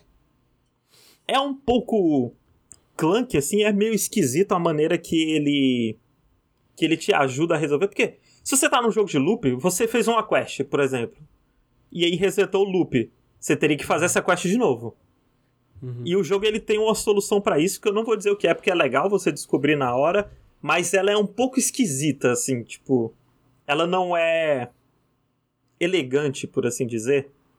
Uhum, entendi. Ela é um pouco truncada, assim. Não, tipo, é. Fica... É muito truncada. Tipo, seres humanos não conversam daquela maneira. Não, não é assim que seres humanos se comportam. Entendi. Entendi, justo. Sabe? É, eu acho muito engraçada de tão truncada que é. É tão esquisitinho que é legal. Uhum. Eu vou pegar outro, outro exemplo, para mim, grande exemplo de jogo de loop temporal, que, óbvio, eu não, eu não acho que necessariamente tem um nível de escrita do Disco Elysium, porque, né, Disco Elysium. Quem tem, né, um nível de escrita do Disco Elysium? Mas tem uma escrita excepcional. E, e, assim, na parte de desvendar um mistério, é inigualável. Assim, não tem um jogo que chega perto desse jogo que eu acho que o Bruno vai concordar. Eu não sei se jogou, mas se é capaz de tu concordar também. Eu acho que eu sei qual é, inclusive, o jogo. Outer Wilds, Outer é. Wilds, né? É, eu, eu, de novo, Só eu não vou comparar. eu não vou comparar, se fala, porra, é igual a Outer Não, tipo, mas o loop, a ideia do loop de tu pegar esse mistério, tipo, pedacinhos do mistério é aquele, aquele tipo de satisfação dessa forma também, sabe? De tu, ah, isso, ah, isso aqui, aqui, agora deixa eu tentar. Porque eu acho, eu adoro isso, adorei isso no Outer Wilds, eu acho que é uma das paradas mais legais de jogos de loop temporal, né, dos que eu joguei, é exatamente isso de tu pegar pedacinhos e juntando e os que fazem isso de uma forma orgânica. Mesmo, tipo, mesmo com essa parada truncada de como ele resolve, tu acha que no, tipo, no todo tem, é, é, né, entendeu? Tipo, funciona Não, sim, bem, tipo... Sim, sim, ele vai ter esse sentimento porque de vez em quando, por exemplo, você vai encontrar um NPC e o NPC vai mentir para você. Vai falar alguma coisa que é mentira. Tipo, ó, entra ali, ó, que vai acontecer um negócio legal, hein? Se você entrar lá, aí você entra e não acontece um negócio nada legal. Hum. E aí você volta no loop, e se você fala com esse NPC de novo, você pode confrontar ele sobre isso. E é, essa sensação é muito gostosa às vezes que ela acontece. Ela acontece pouco, porque ele é um jogo muito mais focado em contar uma história do que deixar você brincar com as coisas e tudo mais. Ele quer muito que uhum. você progrida na história e veja o que ele quer te mostrar, num geral. Sim. E... Então, ele, é, ele, ele, ele guia um pouquinho mais, talvez. Não, ele é super ele guiado, é super guiado. Quando você. Entendi. Por exemplo, você faz essa primeira quest, você já te aponta pra segunda, que já te aponta pra terceira, e a única coisa que você precisa fazer mesmo é escolher a opção de diálogo certa e seguir os waypoints. Você não vai ter um quebra-cabeça que você precisa resolver nem nada. E tem um ponto que é o pior ponto do jogo, tranquilamente, que são os momentos de combate, por assim dizer. Porque ele tem um combate muito simples, muito truncado, tal qual o Skyrim. Skyrim tem um combate simples, no geral, é porque ele tem muita opção. Mas o combate em si é simples. E o Forgotten City, além de, do combate ser truncado, você só tem uma opção de coisa que você pode fazer. E todo momento de combate é muito ruim. Assim, Uhum. É, são poucos momentos de combate, mas é muito chato. É não, coisa. Não funciona. É coisa que podia literalmente tirar aquilo que eu acho que não ia interferir no jogo, sabe? Uhum. Podia não ter momento de combate, podia ser outra coisa, podia ser só um ambiente mais tenso, alguma coisa assim. Uhum. Mas ele é tipo script ou ele pode acontecer em momentos, sei lá, você ataca o NPC e aí. É, combate, digamos é... que é numa área específica. Uma área específica rola combate. E nas outras áreas não. Sabe? Ah, pelo menos isso, né? Tipo, numa parte específica do jogo, não é uma parada que acontece o tempo todo. É, e. É... Fala, desculpa. Não, eu ia falar, só que.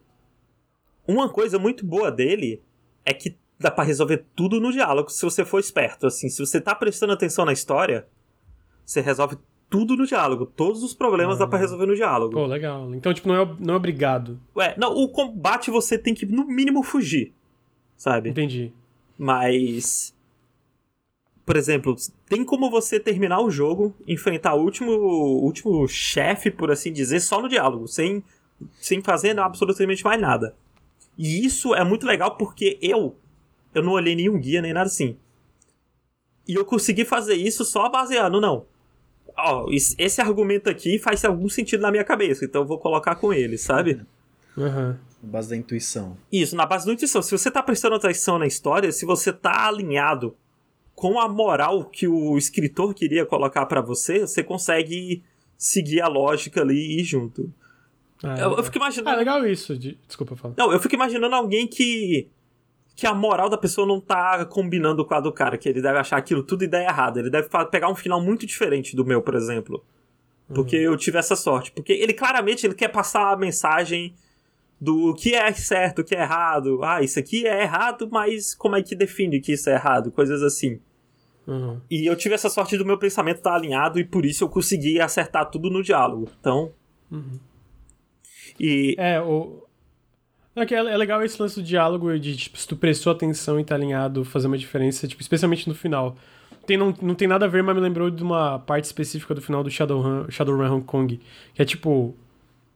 Se tu prestou atenção numa parada, tu resolve, tipo, o que seria talvez uma grande cena de combate no diálogo, assim. Sim. Ali é muito legal, tá ligado? Fica, caralho, que legal. Não, é muito que isso. Dá pra resolver dessa forma, que dá pra resolver dessa forma, sabe? É, quando isso acontece no The Forgotten City é muito da hora, é muito gostoso. O, o gamer de esquerda perguntou no chat se tem jumpscare. Não, não tem nenhum jumpscare. Não se preocupem.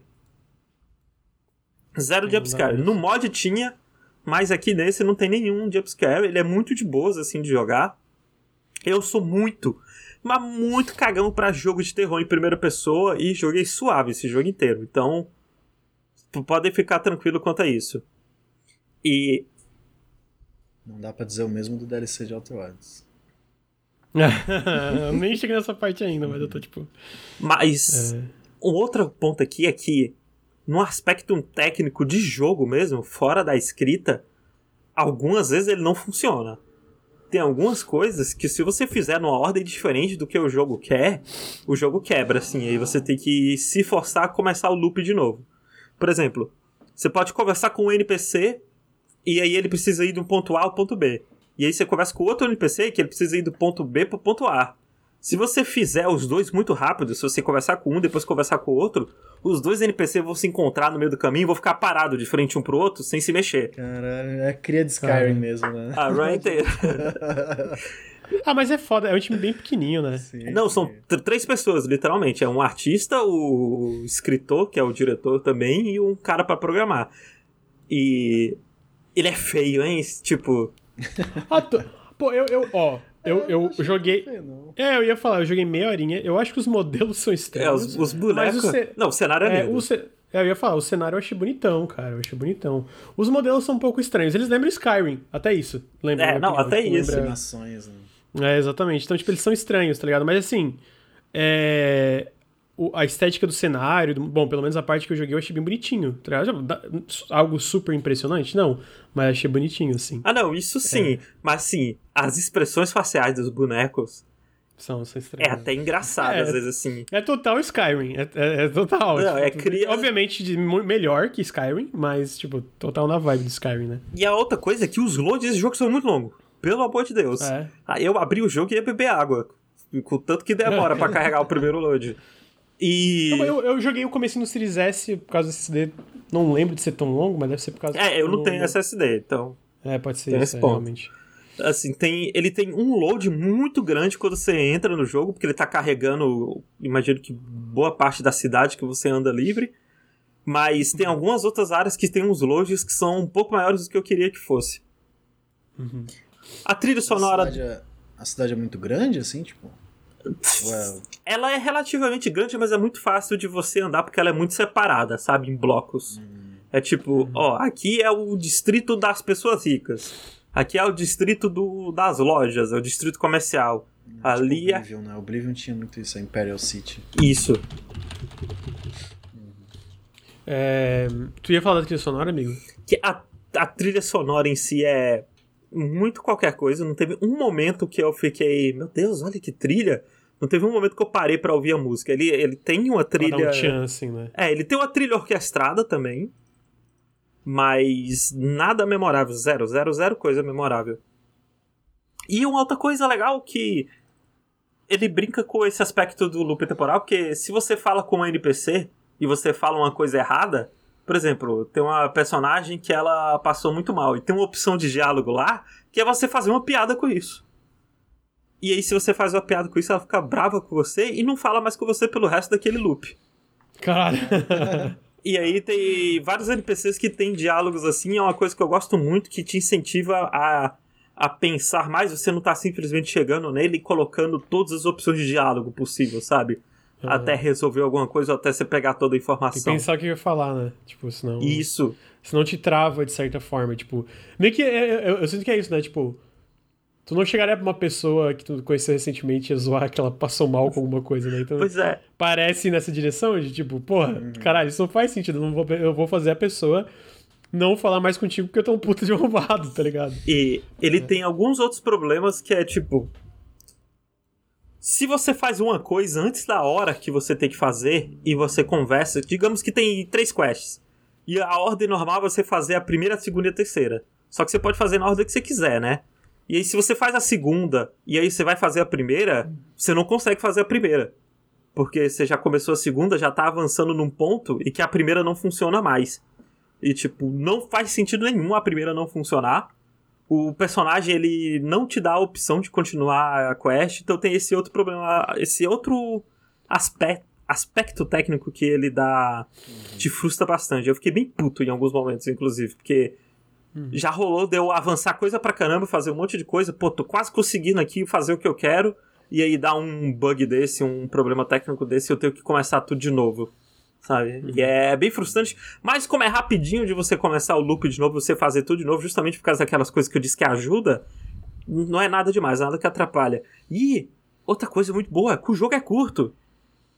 O jogo é muito curtinho, em 7, 8 horas no máximo você termina. Eu terminei com o melhor final possível. Com umas 7 horas e um pouquinho.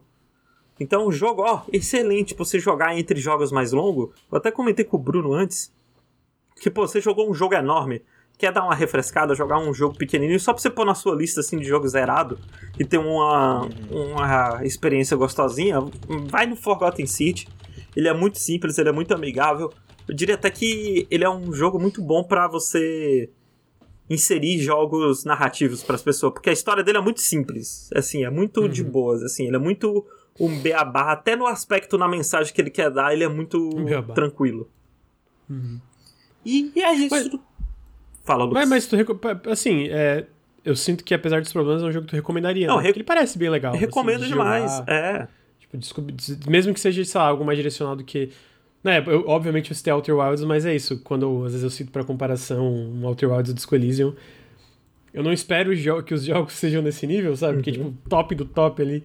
Mas parece legal. Eu joguei o comecinho dele. Eu, eu queria ter jogado mais hoje, mas não deu tempo, porque eu tava finalizando o roteiro e mais umas coisas.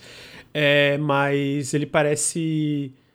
Tipo, sabe aquele jogo que tu, a, a introdução você fica, hã, interessante. Uhum. Quero ver onde isso vai dar, sabe? Eu acho que esse tipo de jogo, ele, ele, ele, faz, ele quando ele faz isso.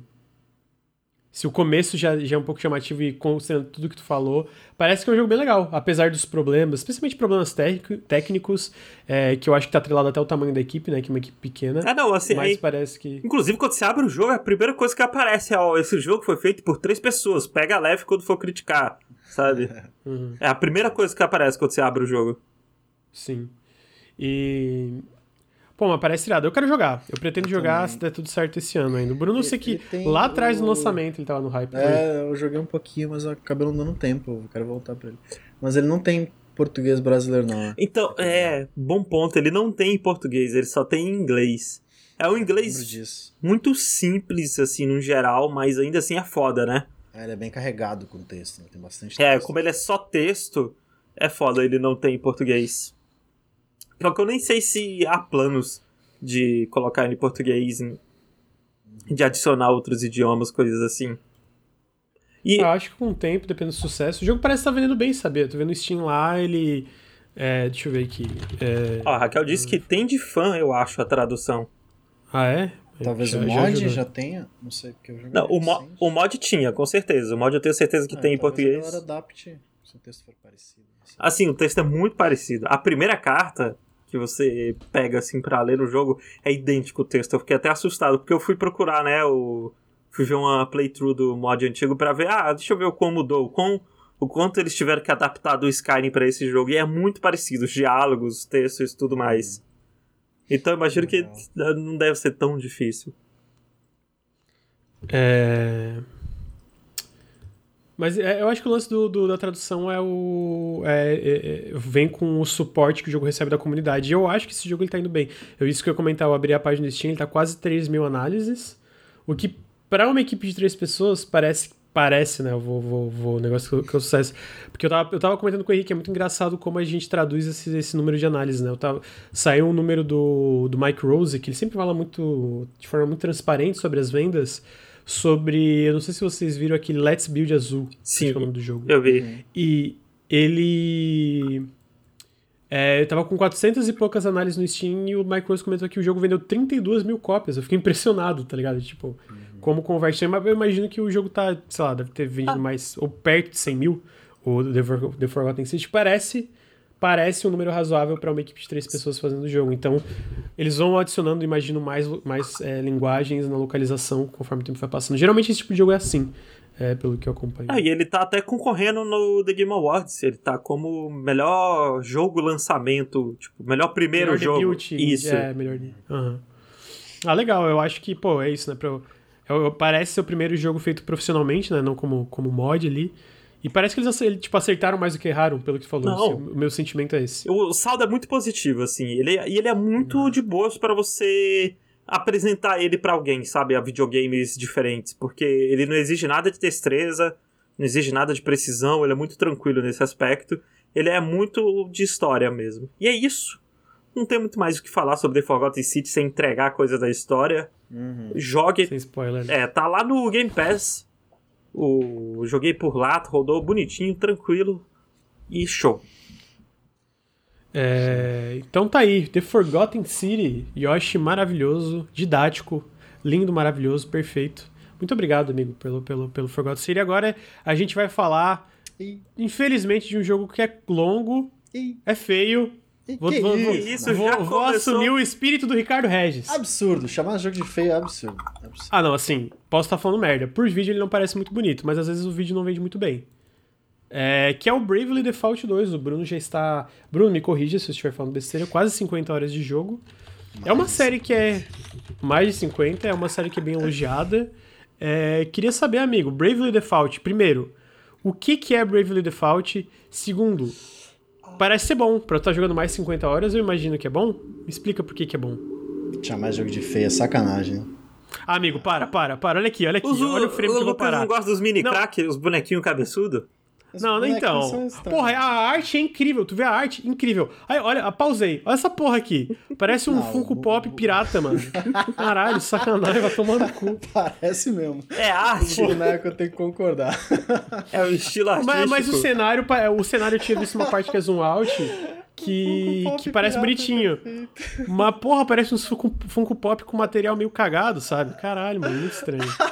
É. E tu vê a arte, a arte do jogo, a concept é muito foda, mano. Aí, porra, esses Funko Pop do caralho. Enfim, é, Bruno, fala pra mim, Bravely Default é, é mais de 50 horas, o que que é é o 2 aí, por que, que é o 2, o que, que é, sobre que... o que, que é, eu não tenho ideia, mano. Eu tenho que concordar, vamos, eu tenho que concordar que esse jogo não se traduziu muito bem para altas resoluções, que foi o que aconteceu, né? Porque ele. É. Você olha no 3DS, pô, lindão, assim, os bonequinhos assim, tudo. É, eu lembro que o visual do 3DS a primeira vez eu achei, assim. achei bonitinho. Aí você pega um emulador assim, bota o 3DS em HD e fica, ih, rapaz, os bonecos são meio feios, né? Mas é, tudo bem, tudo bem, eu consegui ignorar essa parte e me divertir. Não, mas eu tenho interesse também, tipo, e os cenários, eu, eu quando eu falo feio, eu, eu acho que os personagens são um pouco estranhos. Sim, mas sim, os cenários eu vi uns que parecem bem bonitinhos. Eles, eles é. se destacam do cenário, porque o cenário ele parece uma parada pintada à mão e tal, muito lindo, assim, aí quando você bota uhum. o boneco na frente, tem alguma coisa errada aí. tudo bem. O, o Bravely Default 2, na verdade, ele é o 3 essa parte aí. Porque a Square não sabe dar nome pro. Come começamos bem, começamos bem. É, tem o Bravely Default, e tem o Bravely Second, que é a continuação do Bravely Default, é o Bravely Default 2, que é a continuação do Bravely Second. São três jogos, então esse seria o três, mas botaram. Não sei. Enfim, gente, não sei porquê, gente. É Kingdom Hearts, tudo de novo. É, daqui a pouco vem um 365 barra não sei o que, Memories ali. Ninguém vai entender onde se encaixa. Assim, assim o, o Bravely Default, ele é Final Fantasy sem o nome de Final Fantasy. É isso. Final Fantasy clássico. Assim. Pega Final Fantasy V e traz para o Switch. É isso aí. Porque ele tem um sistema de job extremamente parecido com, com os, os, jogos do, antigos assim da, do Final. Ele tem um, um, combate por turno muito parecido. Ele tem magias Fire, Fire, Fireaga, Blizzard, Blizzard, Blizzard, igual, sabe? Phoenix Down, você tem High Potions, tudo igual. Os mesmos elementos. Uhum. Qualquer pessoa que jogou Final Fantasy clássico vai bater o olho. Ah, ok, eu entendi uhum. o que é isso aqui. O que ele traz de um pouquinho diferente é esse sistema que, que muita gente elogia, mas eu acho que é só ok, que é esse sistema de Brave e Default, né, que dá o um nome ao jogo. Que o Brave você basicamente consegue adiantar até quatro turnos.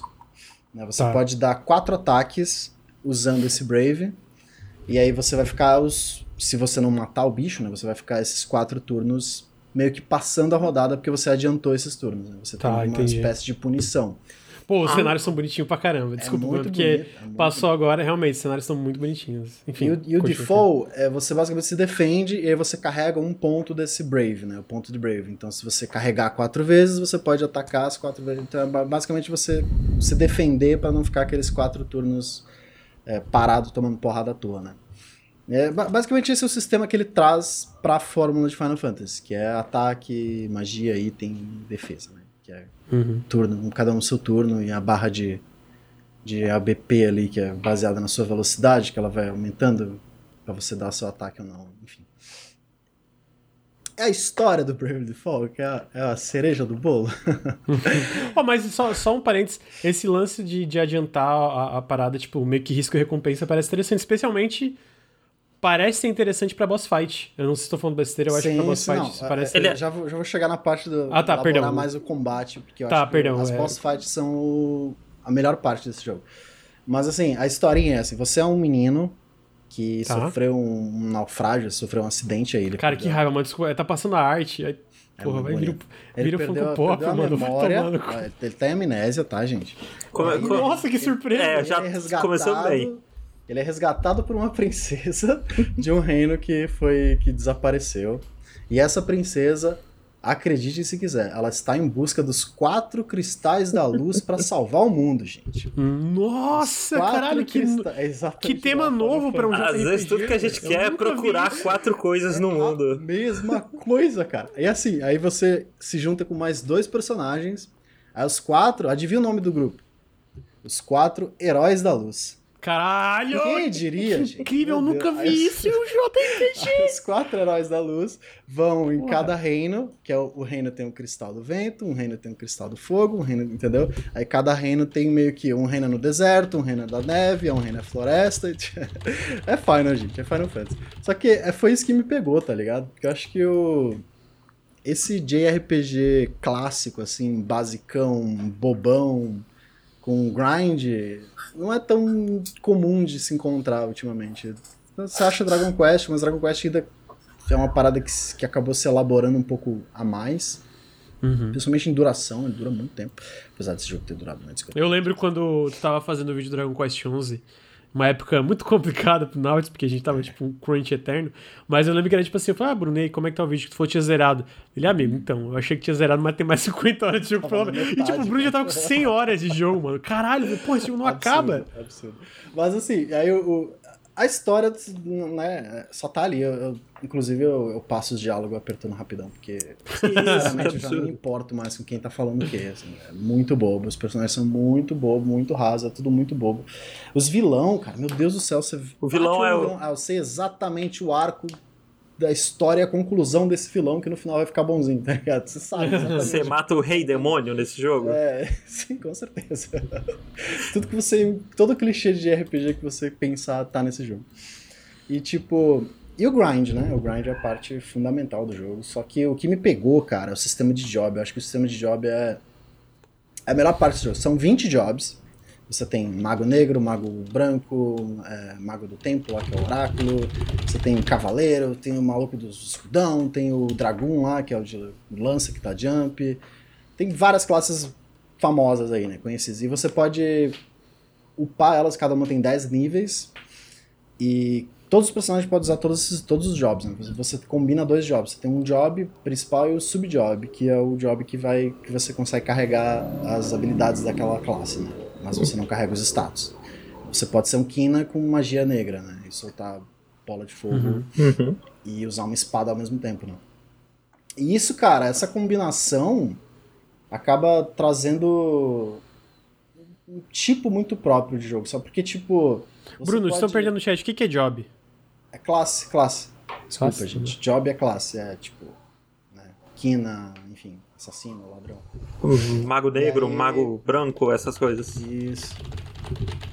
E aí, tipo, eu acabei gostando de algumas classes que, sabe, eu nunca teria dado bola se fosse em algum outro jogo, tipo um druida ou uma parada assim, porque a combinação de habilidades que você pode misturar um druida com uma lança que usa magia branca, pô, é uma uhum. combinação muito legal. Você bota um Tiff, né, um ladrão com, com uma armadura pesada, tipo, porra, umas combinações muito interessantes que que acabam criando um sistema diferente, assim, na hora, principalmente nos chefes, porque o, essa parte da job, como você tá sempre, são 10 níveis, só que são 10 níveis que você pega relativamente rápido, então você tá sempre upando. Toda vez que Entendi. você coloca o personagem, né, vou upar esse aqui Mago Negro, beleza. Você tá sempre upando e as batalhas, por causa do sistema do Brave, você dá quatro ataques de uma vez, quando o bicho é muito fraco, ele não vai sobreviver aos quatro ataques de uma vez. Você não precisa ficar esperando o bicho te atacar. Então não, não foi aquela parada chata de JRPG de ai, mais uma batalha. É, isso, ataca, que... ataca, ataca, ataca. Não, Entendi. você só. Os bichos desaparecem, tá ligado? Porque cai um milhão de meteoros na cabeça dos bichos.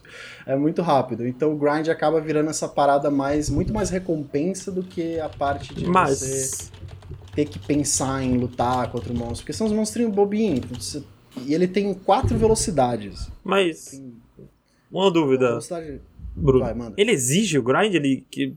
quer que você faça? Você não consegue avançar a certo ponto se você não parar pra grindar? É... Eu não sei dizer que eu não consegui não grindar. eu amo essa Mano, o Bruno ama essa merda, mano. O jogo fala assim, grind, é o Bruno, sim, sim, rainha, grind. ah, eu, vai lá. Ele tem três dificuldades, você pode trocar a qualquer hora, e eu tô jogando no hard, tá super tranquilo, porque eu tava no normal e achei... Me passa oito horas grindando no, na mesma área. É, pois é, acho que é por isso. É, é porque eu quero melhorar os jobs no máximo, pegar as habilidades e fazer minhas combinações. Agora que eu consegui colocar todos os jobs no máximo, então eu fiz meio que os meus assassinos bugado lá, mega apelão. Nossa, é muito roubado. É muito roubado. Você dá uma skin, é. tira 13k do bicho, o bicho explode. Caralho. É, porra. Agora sim. tá tomando Eu tô muito feliz. Porque, tipo, você fica 50 horas grindando pra você fazer o boneco que você tanto sonhou em fazer. Aí chega aquela, aquela parada super escrachada pra ver o, o Final Boss, eu sou o destruidor de universo. Cala a boca, pá! Exatamente isso. Se tramar na transformação, mano, cala a boca, você vai tomar na cabeça agora. Sim. Mas, pô, dá muito certo essas combinações de classes. Eu acho que foi isso que me pegou, sabe? Eu não consegui parar porque eu tava sempre upando e sempre melhorando os bonequinhos. Ah, eles estão ficando cada vez melhor. E a, e a parte mais incrível é o fashion, cara. Não sei se você vai conseguir achar. Assim, mas todas as classes fashion. mudam a roupa. E, cara, a roupa é muito bonita, velho. as, as sainhas, assim, as vestidinhas. Será que tem alguma, Deus, algum vídeo de classe? são muito bonito, cara. Todas as classes são muito bonitas. Bota Red Mage, bota ah, todas as classes são bonitas, mano. Todas as classes são bonitas. Vamos botar esse vídeo aqui sobre os jobs. é, jobs, os jobs que ele, eles mudam, né? Daí. Isso, é isso? Cada job, cada job tem. Cada personagem tem uma roupa diferente para cada job. Então são 20 Caralho. roupas para cada. São 80 roupas diferentes. Porra. É, fe... é em vez de ser Fashion Souls, é Fashion Bravely Default. Assim, é, pô, é se os bonequinhos não fossem uns mini crack. é verdade, tem esse problema aí. Pô, mas é foda, é muito foda, porque eu, eu, comentei, tu vê a, a concept art desse jogo é incrível, eu acho, pelo menos, eu acho Inclu muito Inclusive, bom. Eu esqueci o nome do artista. Tem... É, é o mesmo ah, artista do Octopath Traveler? Eu acho. Boa acho... pergunta. Não, boa pergunta, não tenho certeza. Não. Parece, pela concept parece. É. É, mas... E, cara, a menina jogou um balde de tinta no gato. Cara, que incrível. É, continua, Bruno, desculpa, eu tava falando sobre não, e tipo, a, a, essa parte do fashion, é, toda, essa parte do job eu acho que é a melhor parte do jogo disparado, assim, que você consegue essas combinações todas. E é o momento que você tem essa, essa resposta a todo esse grind, a toda essa, essa combinação, a todo esse estudo né, de cada classe, que é nas batalhas que... de chefe, que é o. Que, são as melhores lutas, assim, disparado. Porque o, o Brave e o Default, esse sistema de você adiantar turno, os chefes, os chefes, os monstros também têm. Então, às vezes, ele uhum. pode, tipo.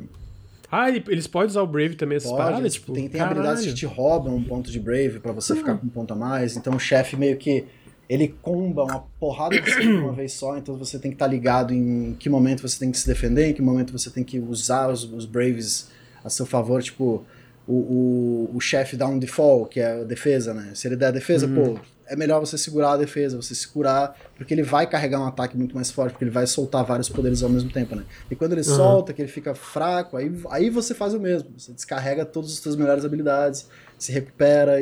Então ele tem esse, esse equilíbrio no, no, combate. Todos os chefes são muito interessantes, assim, pelo menos uhum. quase todos são muito interessantes. Eles são, têm muita vida, sabe? Então você tem que ficar o tempo Sim. inteiro se cuidando e quase. Ele, ele, eles, exigem, eles exigem que o que, que tu ganha com esse grind seja usado, então, né? Exatamente. Tipo, pelo menos é. a dificuldade que tá jogando. É, principalmente na combinação de classes. Às vezes você pode enfrentar um chefe que nem um. É, que tinha um cara lá. Ai, me esqueci o nome dele, que ele, que ele era o Tiff lá. Ele tinha uma habilidade de sugar mana, roubar mana, e uma habilidade de se curar. Então ele se curava muito rápido. Só que ele era fraco contra machados. E nessa, nessa dungeon você, você pega o job do druida, que é ele, ele consegue capturar monstros. E tem um monstro nessa dungeon, que é um minotaurozão com machadão, que se você captura ele, quando você joga no Tiff, pô, ele dá um crítico muito forte.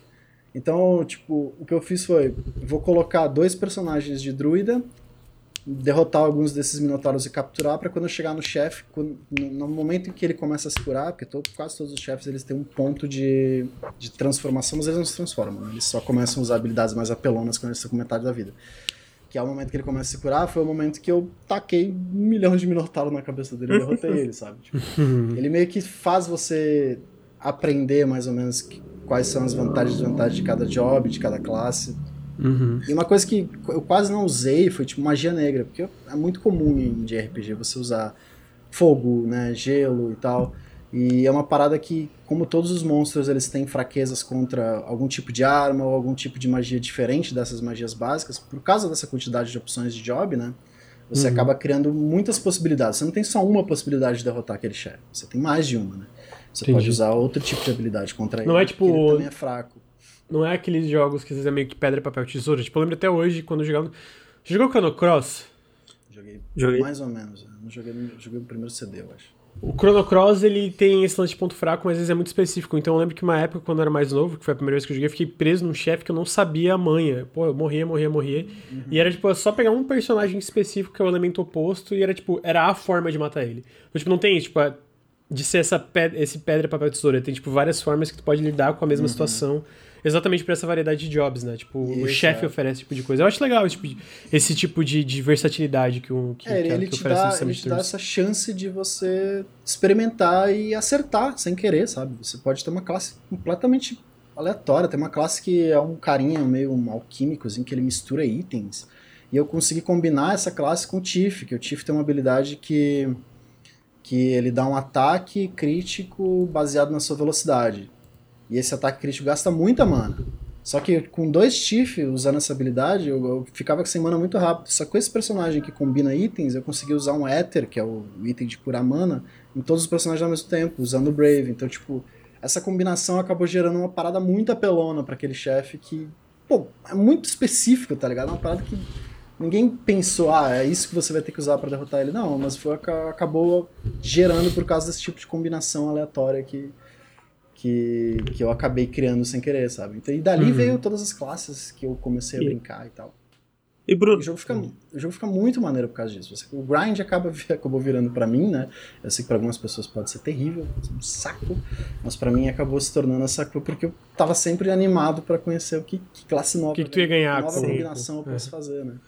Ah, legal. E Bruno, me tira uma dúvida. Você disse que a história é muito simples, muito boba, que nem vale a pena escorrer, mas Outra questão, os personagens são legais? Os, os bonecos não, são da hora? Não, não lembro nem o nome. é a Adele, o Elvis. Ah, o personagem só você bota. Ah, é, a Princesa é a Glória. É, eu, eu, lembrei o nome. Pelo menos eu não... Ah, não, tudo bem então. Era só essa mesmo a minha dúvida. É a princesinha é uma menina mais descolada. Aí é o maguinho que ele é todo cheio de piada, e o personagem principal que é sempre o personagem principal em todo de RPG, que ele é sempre igual. é o herói, né? É o arquétipo ali do. Isso, é. O cara, cara, que é. Não dá pra jogar pela historinha, não dá, não dá. Mas se o combate te pegar, pô, vai embora, vai embora, é legal. Mas fora isso, Você tá com 50 horas, só, tu acha que falta pouco ou muito pra tu zerar? Mais 50 horas? Eu acho que faltam umas 10 horas, eu tô na última cidade, assim. É, vai terminar tipo ato Lembra que o 1. Bravely... De... Fa- Fala, amigo, desculpa. No ato 1. É. Terminando o ato 1. O Tales of Horizon que o Ricardo tinha falado, tipo, caralho, terminei aí, tipo... Não, o Dragon Quest 11 é assim também. Você joga 50 É, então, horas, eu comentei. fim do ato 1, e aí você descobre que tem 8 atos. Caralho. O Raul to Beat diz que é 50 e pouquinhas horas, então acho que eu tô perto. O... o que, que eu ia te perguntar? Caralho, mano, eu esqueci o que, que eu ia perguntar. Que ódio. É, 50 horas pra um dia RPG é pouco. É pouco, né? Mas é um número bom. Um- É, um número bom. Pô, o que, que eu ia perguntar, mano? Caramba, esqueci, Bruno. E agora? Era importante. Pô, não era importante, desculpa. mas era interessante. Deve- não, amigo, falar. não, não tem, não tem problema. não, tem- não. Eu só tô tentando, cara. Não, não lembro. É isso aí. Bravely Default 2. Bruno, top ou flop? Top, pô, top demais. Se você gosta Top de grindzinho, se você tem saudade de Final Fantasy do 1 ao 5, né, que é antes de ele virar uma parada moderna com robôs, você tem saudade, e o 9 também, o 9 tem um pouco disso. Você tem saudade dessa época de ouro aí? Amigo, sabe o que, que não é top? Fundo. Por quê? O preço desse jogo. Ah, é. tem 300 isso. reais, caralho. Caramba! Aí a Square- 300 reais. Tá, Square tá é 300 sacanagem. reais no Steam. Tá Sacanagem. 300 reais. É... Pô, eu realmente esqueci, cara, era uma coisa muito específica, eu tô muito triste que eu esqueci, que droga. É, então eu, eu, eu acho que. Ah, tá, tem uma pergunta. Tem muito JRPG que tem uma trilha sonora ó, que é top. Esse aí tem uma trilha sonora top ou flop? Eu gosto, mas não é algo que eu fiquei. Uou! É, Razoável, razoável, razoável. é, não- Ok, não chega a ser um Final Fantasy 13, assim. entendi. Bravely Default, gente. Acho que é isso, né, amigo? Ô, amigo, não tinha mais um JRPG. Ah, o outro JRPG que tava jogando era o. Neo, Neo. Ó, esse aí tá sendo mal elogiado, eu vejo todo mundo falando bem. O combate tá bem legal. Eu comecei a jogar, o combate tava. Hum, estranho Pera, essas medalhas. qual? Assim, porque não tem mais o touch O do. Neo The World Ends With 3D. You. Ah! que é o- Mas daí o combate virou. Do nada, entrou um personagem no, no, no- no time assim e ficou três personagens. Caralho, o combate é muito bom. Eu tô animado. Eu lembro que o combate do 1 era meio loucura, assim. Era, era legal, eu gostava. O problema era masterizar as medalhinhas. De, deixa pro outro periscópio esse aí. É, sabe o que o Bruno vai fazer no futuro? Um. Um lado B do Steam JRPGs. Meu Deus, não. Que são muito caros. JRPGs que são muito caros. Porque... Imagina, mano, Um vídeo de RPG eu vou ficar. Ué, é muito bizarro saber pra que fazer. Kingdom Hearts está no PC e quase ninguém, né? Nem papo Nunca ninguém joguei, eu queria jogar, nunca joguei. Tá na Epic, né? Tá na nossa Epic, inclusive, os três Kingdom Hearts. Kingdom né? Hearts é uma experiência, eu recomendo. É É boa, uma experiência. discutível, mas é uma experiência. Cara, eu. Eu tenho que parar de jogar Eu- de RPG. Pelo amor de Deus. Mas é bom demais, é muito gostoso. É. Fraqueza, né? Fraqueza. Eu, eu diria que Kingdom Hearts é uma experiência positiva, se tu não se importar com a história. Porque é isso, tu joga um, dois e o três e eu- o que, que eu descobri no final é que todo mundo é o Sora. Metade das pessoas são o Porra, Sora e as outras metades é Pato o Zeno é o lá. Sora, o Mickey é o Sora, o Rico é o Sora, o Sora é o Sora ao quadrado, é tudo Sora. E que o Mickey aparece em camiseta no momento. É, e o Mickey chega assim, como é que... Did. Did anybody say Dark to Darkness? E que Esse é muito bom. e, tem uma cena que dura um minuto e meio de um cara descendo as escadas em espiral, assim. Ah, gente, É, isso aí é verdade. cinema cult, pô. Isso é cinema... Quando o Kojima Ah, faz é legal, quando o Kingdom Hearts faz é ruim. Quando o Nomura Porra, faz é mano. ruim. Did anybody mention the door? to- o Mickey falando essa porra, mano. Cara, o Mickey mó sério. vídeo, é Por que o. Xenohort? Aí tu olha aquela porra, cala a boca, irmão. O que que tu tá falando aí? Pelo amor de A gente tem que resgatar o Sora, que na verdade é o Xenohort que é o rico. Aí tu fica... RPG bom Caralho, mano. Aí tu tem que ler na internet. Não, porque o Nomura, ele... Porra, ele pensou, é tudo... Pensou, mano. Chegou no terceiro jogo, ele fala, não sei mais... Você terminou o 3? Você fez o, o Terminei. final É incrível secreto final. do É- 3? Ai, meu Deus. Se tu vai naquele... Peraí, só, só não spoiler. Aquele outro mundo... É, eu- é esse mesmo. Nossa. Sim, Uh, incrível, incrível. Eu- eu- Porra, incrível. Achei, entendi, não entendi um mísero segundo do que, que tava Eu, acontecendo. eu já cheguei no incrível, ponto A música, que tudo que eu quero de Kingdom Hearts é mais loucura. Eu quero. Fica louco mesmo, vai, É, mete aí exatamente. oito Sora diferentes. É isso que eu quero pra minha vida agora. Ai, gente. Cara, é incrível. Mas assim, ó, na moral, eu, eu adoro Kingdom Hearts, tá? De verdade. Porra, sai nos mundos da Disney. Trilha sonora é foda pra caralho. Combate eu acho muito divertido, jogo lindo. Então não tem nada a ver, mas a gente tá falando de RPG. Eu recomendo pra tu testar, Bruno. O 1 envelheceu jogar, mal. jogar, o quero 2 e o 3 eu acho que Mas são o bem um é divertidos. muito curtinho, se você jogar. e 3DS. Oi, O amigo? 1 é muito curtinho se você jogar focado na história e jogo. tudo mais. Ele se termina em 5 horas no máximo. Eu lembro quando eu era um adolescente, eu ficava, caralho, olha só essa história sobre amizade. Aí eu fui ler de novo sobre a história do 1, é tipo, caralho, mano, que palhaçada é essa. Eu joguei o 2. O primeiro que eu joguei foi o 2 e era o Final Mix de PlayStation 2, que era tudo em japonês. Então eu entendia menos ainda da história. eu lembro que eu demorei. Tem um. Tem um. Caralho, mano, o Mickey em japonês deve ser muito legal. Tem, tem um prólogo, né, enorme no Kingdom Hearts 2, muito infame, assim. Ah, é verdade, chato pra caralho. E aí eu demorei o triplo do tempo pra terminar aquele prólogo, porque eu não conseguia ler nada que tava escrito. Como é que é o nome daquele moleque? É o Roxas. É o Roxas? O Roxas, Caralho, que é o mano, Sora Roxas sem é o coração, Sora tendo- que tá preso dentro de Porra, uma aí- simulação. Aí, aí tem, os, tem os Heartless, tem os Nobody, aí tem os Heartless mais Nobody, aí tem o Goku no meio. Mano, é uma palhaçada, Não, vira uma palhaçada. Os Heartless são os corações das pessoas que foram separados do corpo, e o corpo vira um nobody. E aí, é cara, é... E, isso, é que o, o Heartless normalmente é um monstrinho, assim. O Nobara é mais como uma pessoa. E o Nobara é a parada que ele acha que ele é um ser humano normal. Ele não sabe que ele é um Nobara. Bruno, é incrível, é uma experiência. Tipo assim, tu pensa na. Tu pensa assim, cara, eles fizeram isso com as propriedades da Disney, é mágico. Caralho, mano, é uma puta Né? palhaçada, é incrível. Aí, do, aí a Malévola procurando os Nobody e os Heartless. fica, Caralho, mano, a Malévola tá, tá nessa droga aí tudo, pô. É e aí fumou a mesma merda que esse-? Você que entra no mundo do fumou, Rei mano. Leão e você se junta com o Scar e com o Mufasa pra derrotar um Heartless gigante. Caralho, é incrível, mano. Tu, tu um leãozinho, aí tu vai lá no, no, no mundo da, da Pequena Sereia, um musical. Um musical merda ainda possível. Porra, é incrível. Não fala mal da música. A gente vai Não, brigar, a música gente é boa, mas o que você tem que fazer é horrível, assim. Você fica o tempo Porra, eu não lembro, eu lembro de ser incrível. Na, não é na minha cabeça é incrível. Você Eu vou deixar a minha cabeça falar o que é certo. Ah, Mas assim, é uma experiência. Eu quero, eu quero fazer um podcast no Hearts, decidido. Vamos fazer um podcast só de Kingdom Hearts, vou chamar o Túlio. Explicando toda a história. do xingando o Kingdom Túlio Hearts. ao vivo. Porque o Túlio tá defendendo ali, falando, porra, não é possível. Não é possível, proibido, tá? Essa merda aqui.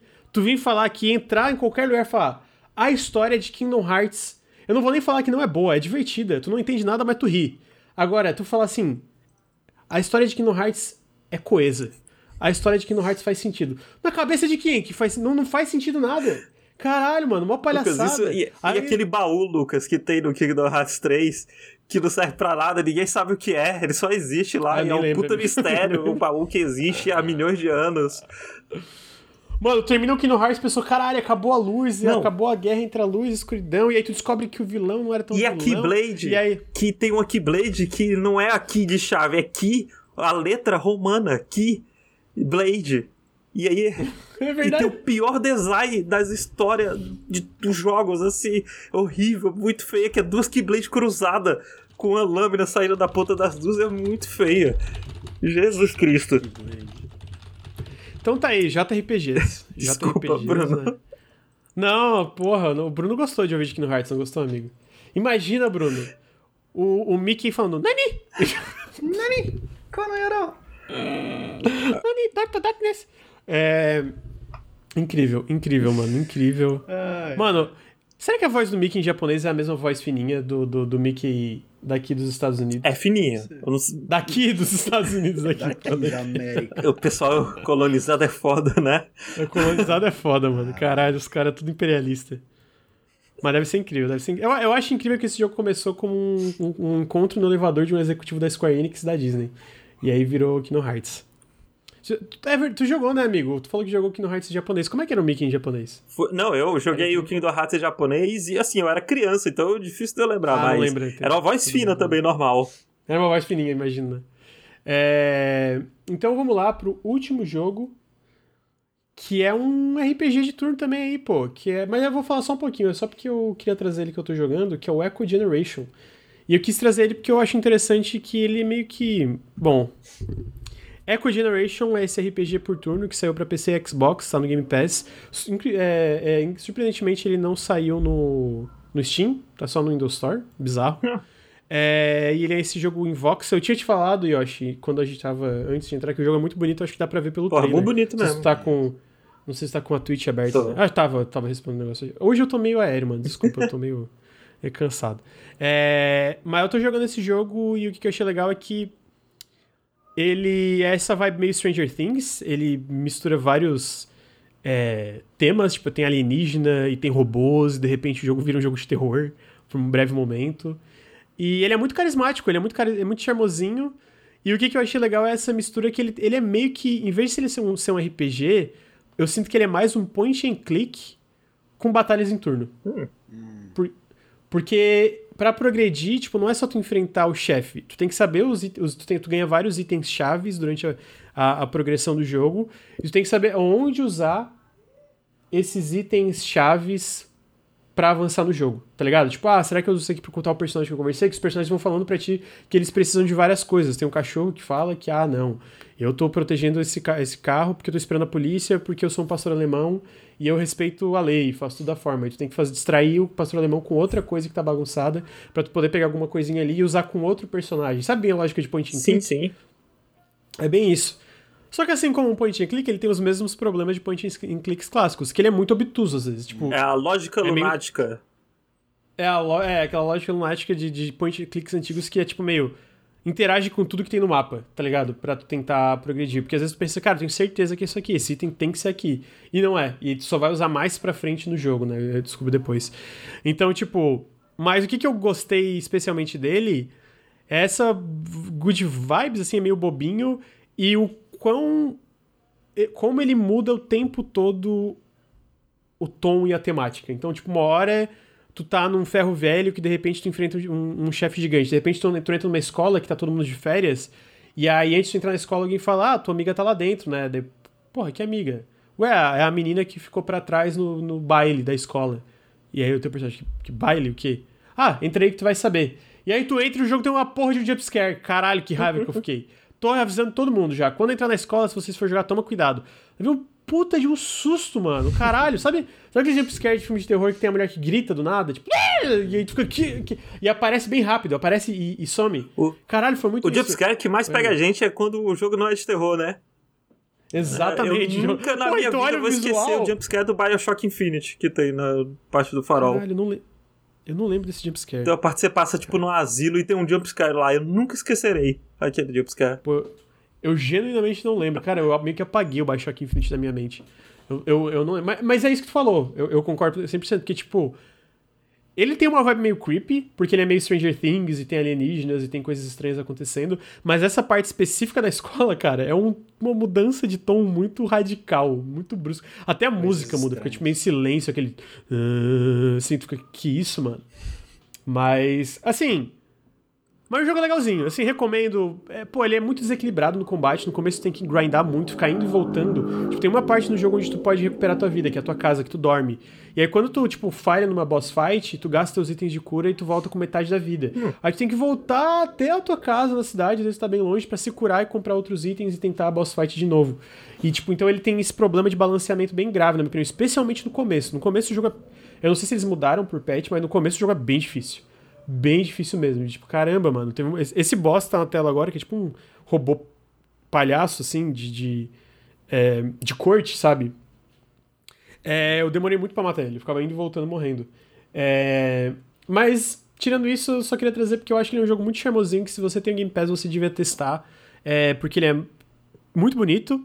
É, tem essa vibe Stranger Things, que eu acho que não tem tanto jogo, não lembro de muitos jogos. E ele tem umas boss fights divertidinhas, assim. E é legal tu. Essas mudanças de tom e de tema são muito legais de ver visualmente, sabe? Visualmente e sonoramente. É muito então. Ele é muito carismático também, assim, os guaxinim dançando com o pessoal. É muito, muito Sim, bonitinho. E eu, É, toda a parte visual é muito carismática, assim. É, ele é bem bobinho no roteiro, sabe? Tipo, eu não, eu não tô. Mas eu acho que isso é pro mérito dele. Tipo, eu não tô investido na história, mas eu quero ver o que acontece depois pra ele não se levar a sério. Tipo, eu tava comentando com o Yoshi, tem um, um chefe que tu enfrenta que é tipo a Cleric Beast do Bloodborne. Ele, ele aparece é, tipo, nesse trailer. É, ele aparece. E é tipo, duas crianças. Eu tava enfrentando essa Clark Beast com duas crianças e um gato. Aí tu derrota a Clark Beast, tem um espírito que tu conversa antes que ele fala, cara, eu não consegui derrotar e tal, tal. Aí derrota, ele tá, tipo, ele tá vitorioso do lado do, do corpo da Clark, dessa Clark Beast, né? Ele fala com ele, ah, a gente derrotou. Dele, não, vocês não derrotaram. Pô, como a gente não derrotou? A gente acabou de derrotar. Eles, óbvio que eu derrotei. Ninguém vai acreditar que três crianças derrotaram isso aqui. Fui eu que derrotei. E aí, tipo, filho da puta, faz sentido. então, tipo, é bem bobinho assim, sabe? Então. É legalzinho. É, essa é a minha impressão. Eu queria trazer porque eu acho que ele é um joguinho que. Coloca na capa do jogo. Pass, legalzinho. Lucas Nautilus. Legalzinho, legalzinho. É, é sabe, sabe que tu comentou, Yoshi, de tipo um jogo legal para tu jogar entre os jogos maiores, Sim. assim? Eu, eu acho que é esse tipo de jogo, sabe? Eu não acho que, tipo, ele é bom que nem o The, For, é, The Forgotten City parece ser, mas ele é divertidinho se tu consegue passar desse início bem frustrante, que eu acho que a dificuldade é bem desbalanceada. E quantas horas você jogou? Ih, amigo, deixa eu olhar aqui na. Deixa eu olhar aqui no negócio do jogo. É, eu fiquei muito tempo idle nele, então eu vou diminuir algumas horas quando eu falo a, a, quantidade de horas, mas tá aqui que eu joguei. Tá aqui 14 horas, tá errado. Eu devo ter jogado umas 7, 8. Porque teve um dia que eu deixei um dia inteiro no idle no e jogo, que eu esqueci. Muito importante, né? Ele tá no Game Pass, não tá? Tá, tá no Game Pass. Inclusive, a versão da nuvem dele tem o layout, tipo, sabe, é Cloud Control, que eles botam suporte nativo de controle, tem um layoutzinho de controle bonitinho, esse jogo tem isso ah, também, então. Até bom pra jogar no celular, porque ele é um joguinho. Eu não diria que ele é tão bom de jogar na nuvem, porque ele tem esse combate, eu esqueci de falar, ele é combate por turno, mas ele tem essa parada de tu. Minigames dentro do combate. Então, por exemplo, tu vai atacar, ele fala, aperte, aperte o botão A na hora que o círculo estiver cheio, tu dá mais dano. Aperte o botão A, o círculo estiver cheio, tu, tu defende mais dano. Ah, ok, agora tu pode se movimentar no meio da batalha e desvia dessa espadada que o inimigo vai dar tem esses minigames, assim, né? Então, tipo, precisa de uma certa precisão. Então, não sei se ele é tão bom na nuvem, mas tem esse suporte nativo também.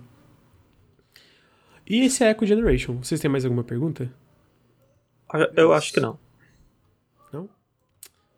Então, a gente chega ao fim do periscópio número 63. Yoshi, amigo, uh. muito obrigado pela sua participação. Obrigado eu. Desculpa qualquer coisa. Tô meio, tô meio uh, hoje assim, cansadinho, mas espero que tenha curtido participar do periscópio. Adorei. Adorou? Que bom, fico feliz. Você quer é, falar sobre é, o seu trabalho na internet, onde as pessoas podem encontrar você, oh. e o podcast, etc. Se vocês quiserem. Primeiro e mais importante, é, ouçam meu podcast, é o Rokushita. A gente tem um podcast, é Eu, Pelux, o Bobucho e a Fê. Nós falamos principalmente de anime, a gente fala sobre séries, a gente fala sobre filme, a gente fala sobre livro, peça de teatro. Já falei até de hentai lá.